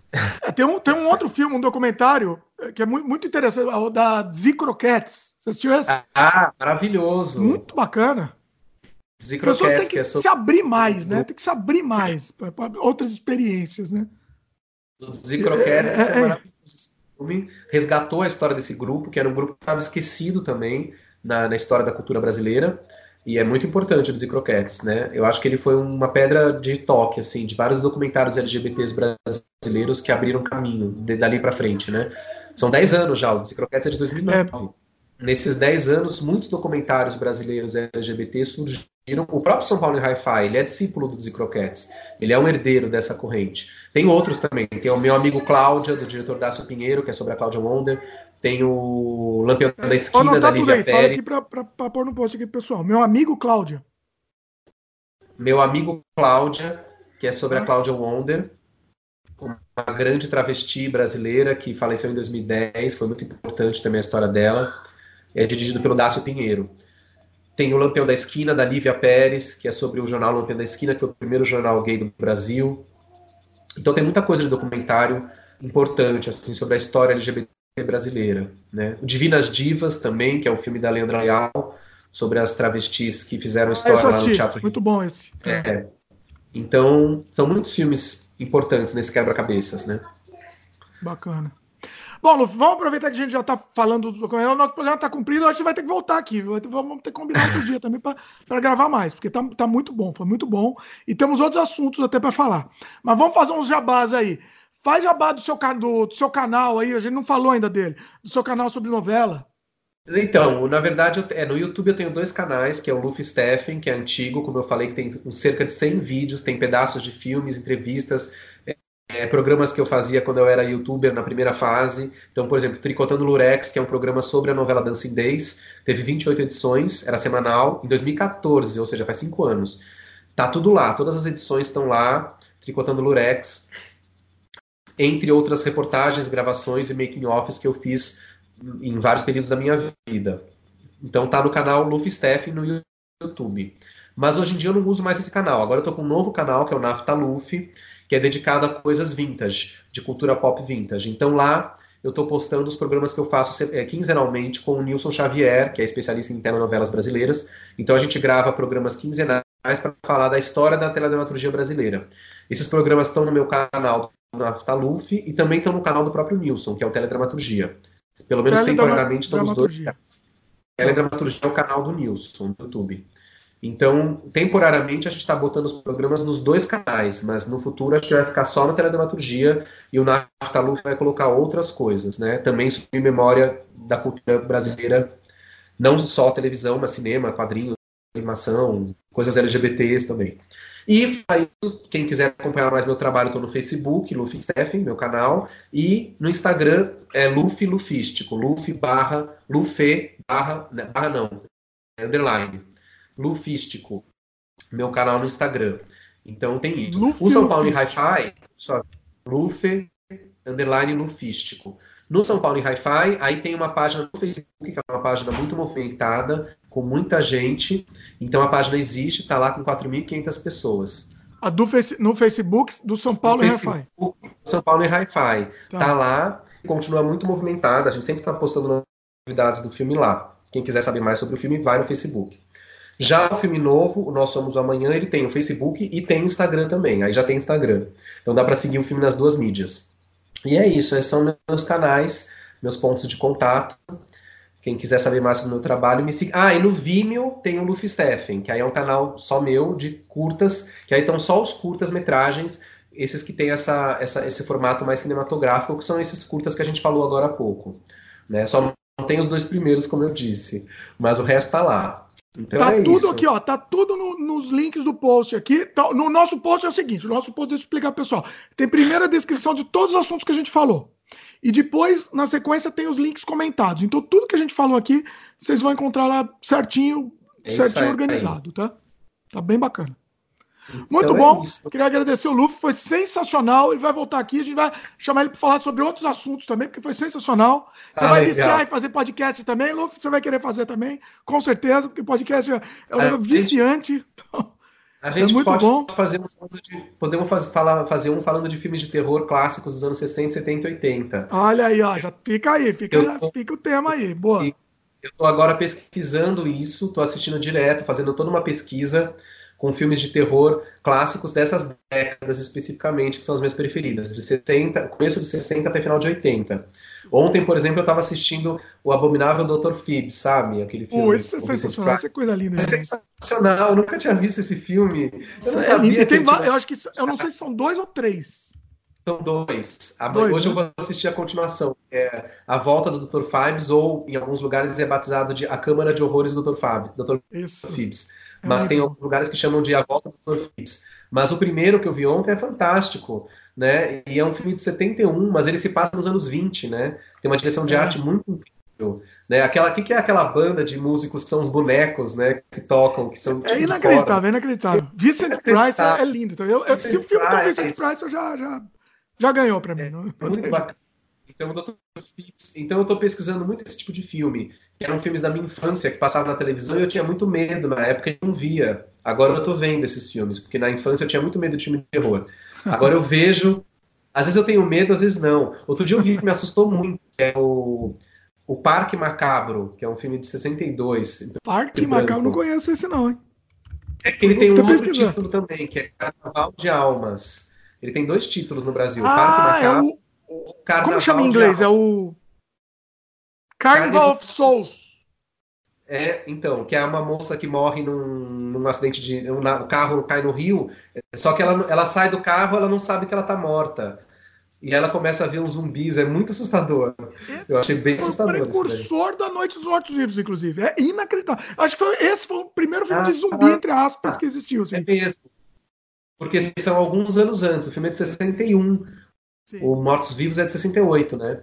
Sim. Então, eu estou assistindo muitos filmes, estou pesquisando esse tipo de, de, de cinema, estou muito empolgado com, com isso, com o terror dessas, dessa época, o terror mais classicão dessas décadas, que são as décadas que me fascinam, né? 60, 70, 80. A década de 90, já não sou muito fã, confesso que já me dá um desânimo. Pouco, né? é, é, eu, é que para mim, assim, filme né? de terror, esses, principalmente dessa época, são filmes infantis. Eu assistia quando eu era criancinha assim, era, enquanto eu tava assistindo Xuxa, eu tava assistindo esses filmes. Então, é, pra mim, Poltergeist, então... Exorcista, é filme de criancinha de 5 anos pra mim, entendeu?